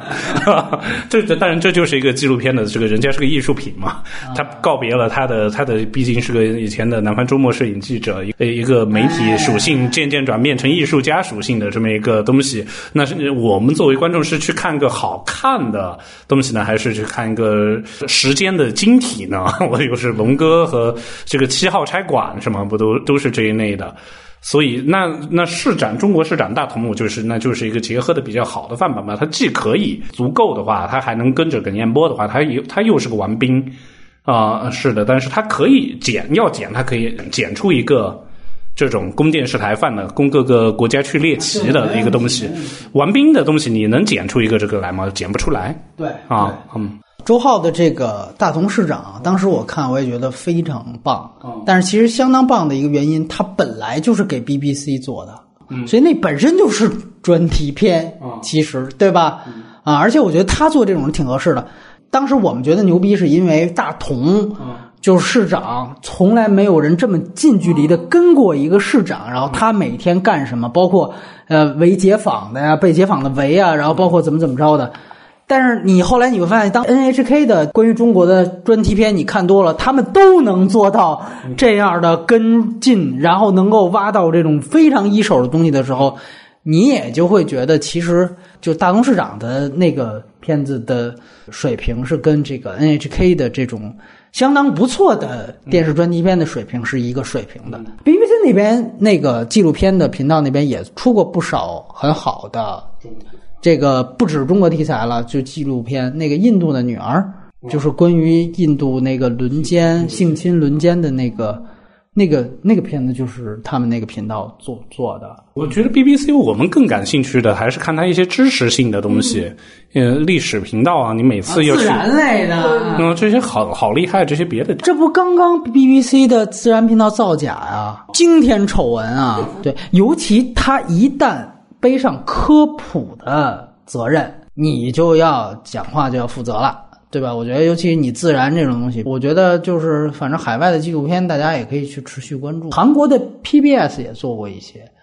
我们是聊韩国民民运的片子的时候，提过好多 PBS 的纪录片、啊，那个好多也翻译成中文了。我觉得也是能相辅相成的去了解一些，就是整个朝鲜半岛的一些纪录片都是挺好的，挺重要的。你包括更早以前我们说那个瓦尔瓦尔达跟克里斯马凯，他们五七年来中国拍的那个，对吧？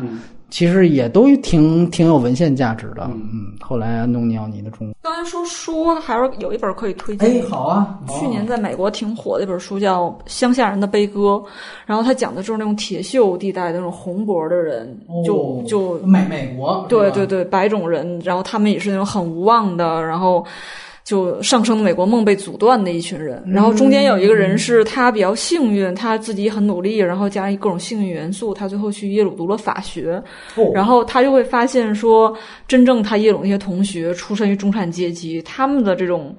社会资源，他们互相这种介绍的这种能量，远远、啊对，远远不像是他这种小时候就是周围父母吸毒死啦，跟祖母祖母目目不识丁的这种祖母长大的人能比的。就这个这本书在去年美国卖得特别好，它其实可以解释为什么川普能上台，到底是什么人在投他。就一六年、一七年，大家都在看这个。从那个里边也讲过说，美国这种底层的没有什么知识的人，他们是按按周拿薪水吧。比如说这周有一天突然拿不到薪水，他们也会去借借贷，就跟我们这种网贷差不多。对，然后他们也会觉得说，这种提供就是短期借贷的人就是吸这群人的血，但同一时间如果没有这个短期借贷的话呢，那可能这个人今天晚上就买不了饭吃，他也是一种很纠结的状态。明白。对，但那本书写的不是很透彻，嗯，只能说是看一看。嗯，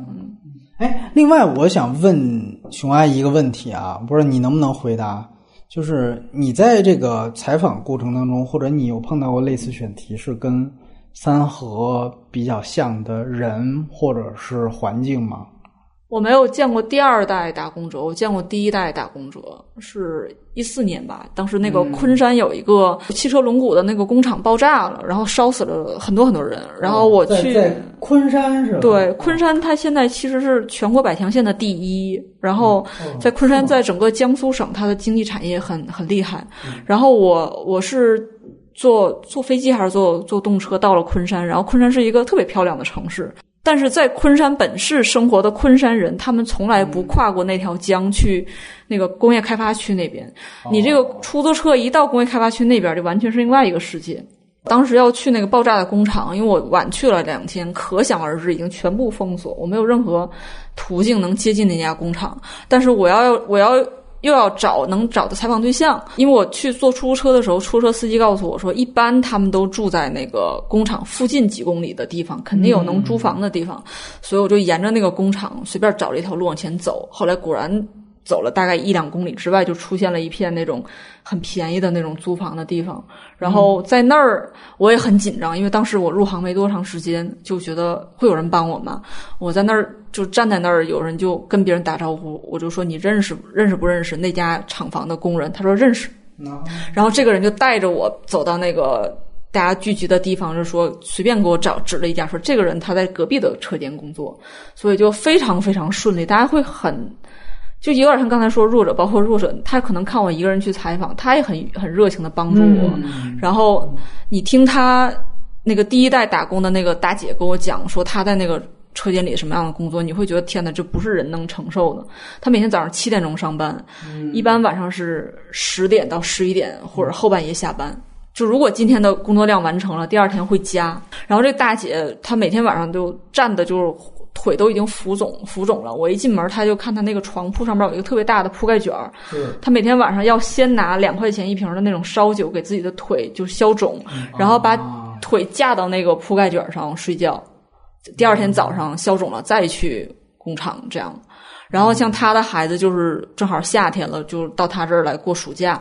是这样的。然后包括像那个昆山这个开发区旁边也有那种绿地二十一新城，就是应该是绿地集团的吧，就是修的特别漂亮的那种小区，然后也有人住在那儿，我特别惊讶，我说为什么在工厂里工作的人有钱能住在这个地方呢？结果一进去才发现是，比如说三居室，它就是分开出租，然后四百块钱一个月，隔断是吧？不是不是隔断，就是三居室。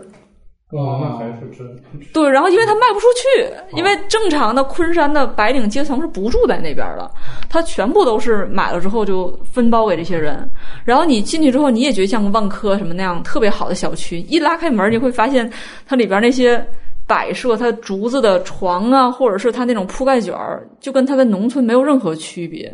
就特别神奇，外边是一个高大上的楼盘，进去之后大家就是那种泥腿子的那种生活。等于你到那里边也采访了，是吧？对对，就就还挺挺区别很大。然后我为什么能找到二十二十一绿地新城这个人呢？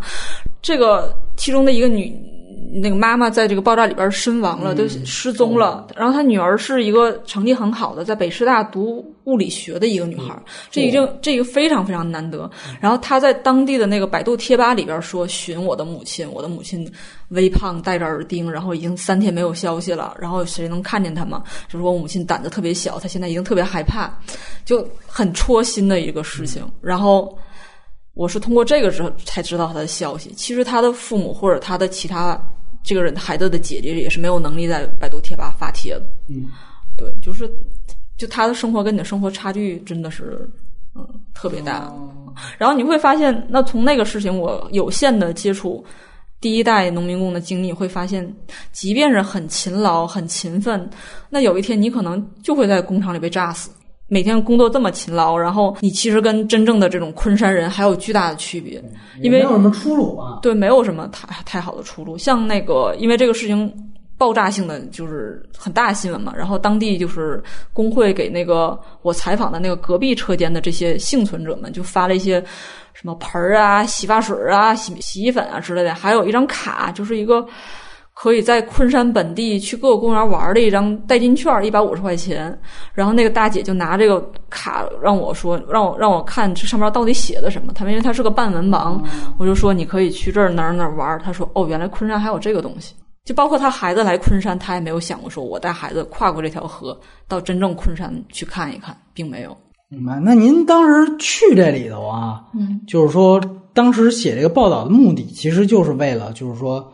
去呈现一下他们的这个，就是生还者和这个这个死难者家属都是什么样子的，是吗？还是有别的什么？现在就是常见的出现这种，那比如说像天津爆炸，大家都去写嘛，哦，然后写的角度你也只能找那种个体去写，然后只有个别的监管比较没有那么严的人才会才会去碰那些什么，到底是谁把这些爆炸性的危险品储存在居民楼附近？这些问题现在。以现在国内的这种情况，有好多问题是问不下去的。是是是，嗯，对对对。所以，所以刚才为什么说像三和这种，我是觉得这个 NHK 这个角度很不常见，但实际上十年前是很常见的。大家会会把最后这个问题问到体制上，会问到这个更结构性的问题上。但是现在，因为长时间的这种新闻媒体环境的变化，大家习惯于纠结于个人一个个人个体的事情。就包括像我写昆山这个事情，我最后也是写幸存者的生活是什么样的。不赞同，但是也有人说是因为这样的话，你写人的话，实际上是等于把最后你通过这个人看到什么东西，你让读者自己去提炼。嗯，对对对，也有也有这个原因了，是吧？就是说我那部分留白了嘛，对对对对，看到什么就就是什么。对，所以我现在还是觉得，像国内媒体写三河是非常好的尝试。里边你一直觉得挂鼻水、挂杯面是一个很猎奇的事情，但实际上。正常的媒体“逼”这个词是不会出现在稿子里的。大家写都不会写。对呀，对呀但是挂逼水一瓶水几块钱，一碗面几块钱，这就是他们最真实的人生反应。当时去了多长时间呀？一个礼拜，一个礼拜时间。就在这个昆山，然后对对对那那其实是，比如说像那个孩子，他知道他母亲遇难了，他是等于是也是通过你们才知道这个事。当时已经全国的媒体都去了，然后其实那个读物理系的小孩儿他不接受采访，哦，他不想跟我聊这个事情。他是因为他别人读过书的人，他可能也知道媒体的问题什么的，嗯就他可能比较抗拒在自己在媒体上展现。那后来像什么赔偿这种事儿落落实这种事儿也不许问是吧？这种嗯，因为是事情刚发生，具体赔偿什么样我们也不知道，而且新闻永远是在第一个礼拜七天之内大家愿意看。再过，我看后来是财新写了一个封面，讲了一下这些人一年之后的问题，因为好多人那场事故是烧伤，烧伤是很难治的，怎么怎么样。但那个文章就是个很好的文章，但是可能社会反响就没有那么强了，大家并不太关心后边的事情。因为我是觉得就是民众追热点可以，就是媒体人还是应该有责任，就这个事情他应该追到底嘛，就是、对，所以他写一年后这其实是挺好的对对对对对对对，最后它会形成一个恶性循环，我先预判你不看，完了我就更不写，那就那就完了。他们都是从哪儿过去的？去昆山，你还记得吗？好好多也是那种劳务输出大省，河南省什么的，内陆过到昆山过去的，就传传统的那种第一代打工者嘛，就是从内陆到沿海。昆山那个稿子里边，我写过一个人，我我因为我昨天又重新看了一下，就是里边特别典型似的，有一对夫妇是在四川原来做租中的生意，可能拔那个租钟，然后做刷子或什么的，这是非常非常？对哦这是一个那个啊啊，这是一个非常非常传统的小工业手艺型的事情。然后他们本来其实在家里边做这个能自给自足，就是那种小农经济的东西。但是因为他他们家大儿子那个得了病去世了，就然后就花了十几万，所以他们家欠了一笔钱，然后又生了生了小女儿。然后他们俩就为了还这个债，加上朱中生意那几年不怎么赚钱，肯定是嘛。然后他们就到昆山，这样夫妻两口子一个月能挣九千多，就相当不错了。结果这个其中的这个妻子就在爆炸的车间里边被炸死了。然后他的小女儿平时也是在老家留守。我去的时候，他们当时是在汉庭开了几间房，就是应该是政府给开的房子吧。然后那个他们家亲戚都来到昆山来处理后事，然后那小女孩完全不知道发生了什么。那小女孩特别特别可爱，七八岁，她看到一个就像姐姐一样的人来采访，一个外人，她会觉得哎呀家里边来客人了，然后特别开心的到旁边来。我就问那个丈夫说你的太太叫什么？他说叫罗吉慧，还叫什么？然后说话有点口音，我就没听懂。然后那个小女孩就把我的本儿拿过来，上面写罗吉慧几个字，我就现在想想太心疼了这个事情。你去了一趟。在你二十多岁刚进入社会的时候，你看到原来真实的生活是这个样子的，痛苦它并不是一个以完全痛苦的面面貌展现在面前。包括那几个北师大小孩，他父亲跟我讲这些事情，他非常有礼貌，而且面带待客的那种笑容跟我讲这些事情。旁边就是他妻子的遗像，他并不会当你的面嚎啕大哭，他会讲他自己的生活。这个生活好像就是这就是我的命运，我就是应该承受它。上个月我在菲律宾，不是最北部的一个岛嘛，都靠近台湾。我然后就想，菲律宾不都去香港打工嘛，不都去做菲佣？我就突然间，我我跟人家民宿家庭完全没有交流。那几天，因为我自己在玩自己的，完全不想交流。最后一天，我觉得不好吧，我跟人家说说话。后来我就说，你们要去香港，要去会去会考虑去香港吗？我说在香港住的菲佣挺可怜的，那么那怎么？然后你们家那么大，觉得生活也很太舒服了，一个大房子，每天就看看着那那些看美剧啊什么的。然后他说没有办法，我们但是没钱啊。我们是明年是要去香港的，那我就觉得那和他们现在的生活落差会特别巨大，所以我至今我也想不出来。为什么为什么要放弃这么一个不需要钱的这么一个社会环境，要去香港？我如果我住在这么大的一套房子，那我我到底为什么去需要钱？可能也是要你扛不住一场大病，可能也是会有这么一些的考虑，而他没有说给我的。你你们提到这些，我倒是挺想抛一个问题，我说那你们觉得无论是媒体也好，还是电影人也好，就是说这类呃社会视角的呃作品或者产物，在中国就对于我们自己来说，这样的一个现状之下，你觉得在未来它会形成一种怎样的发展？你比如说，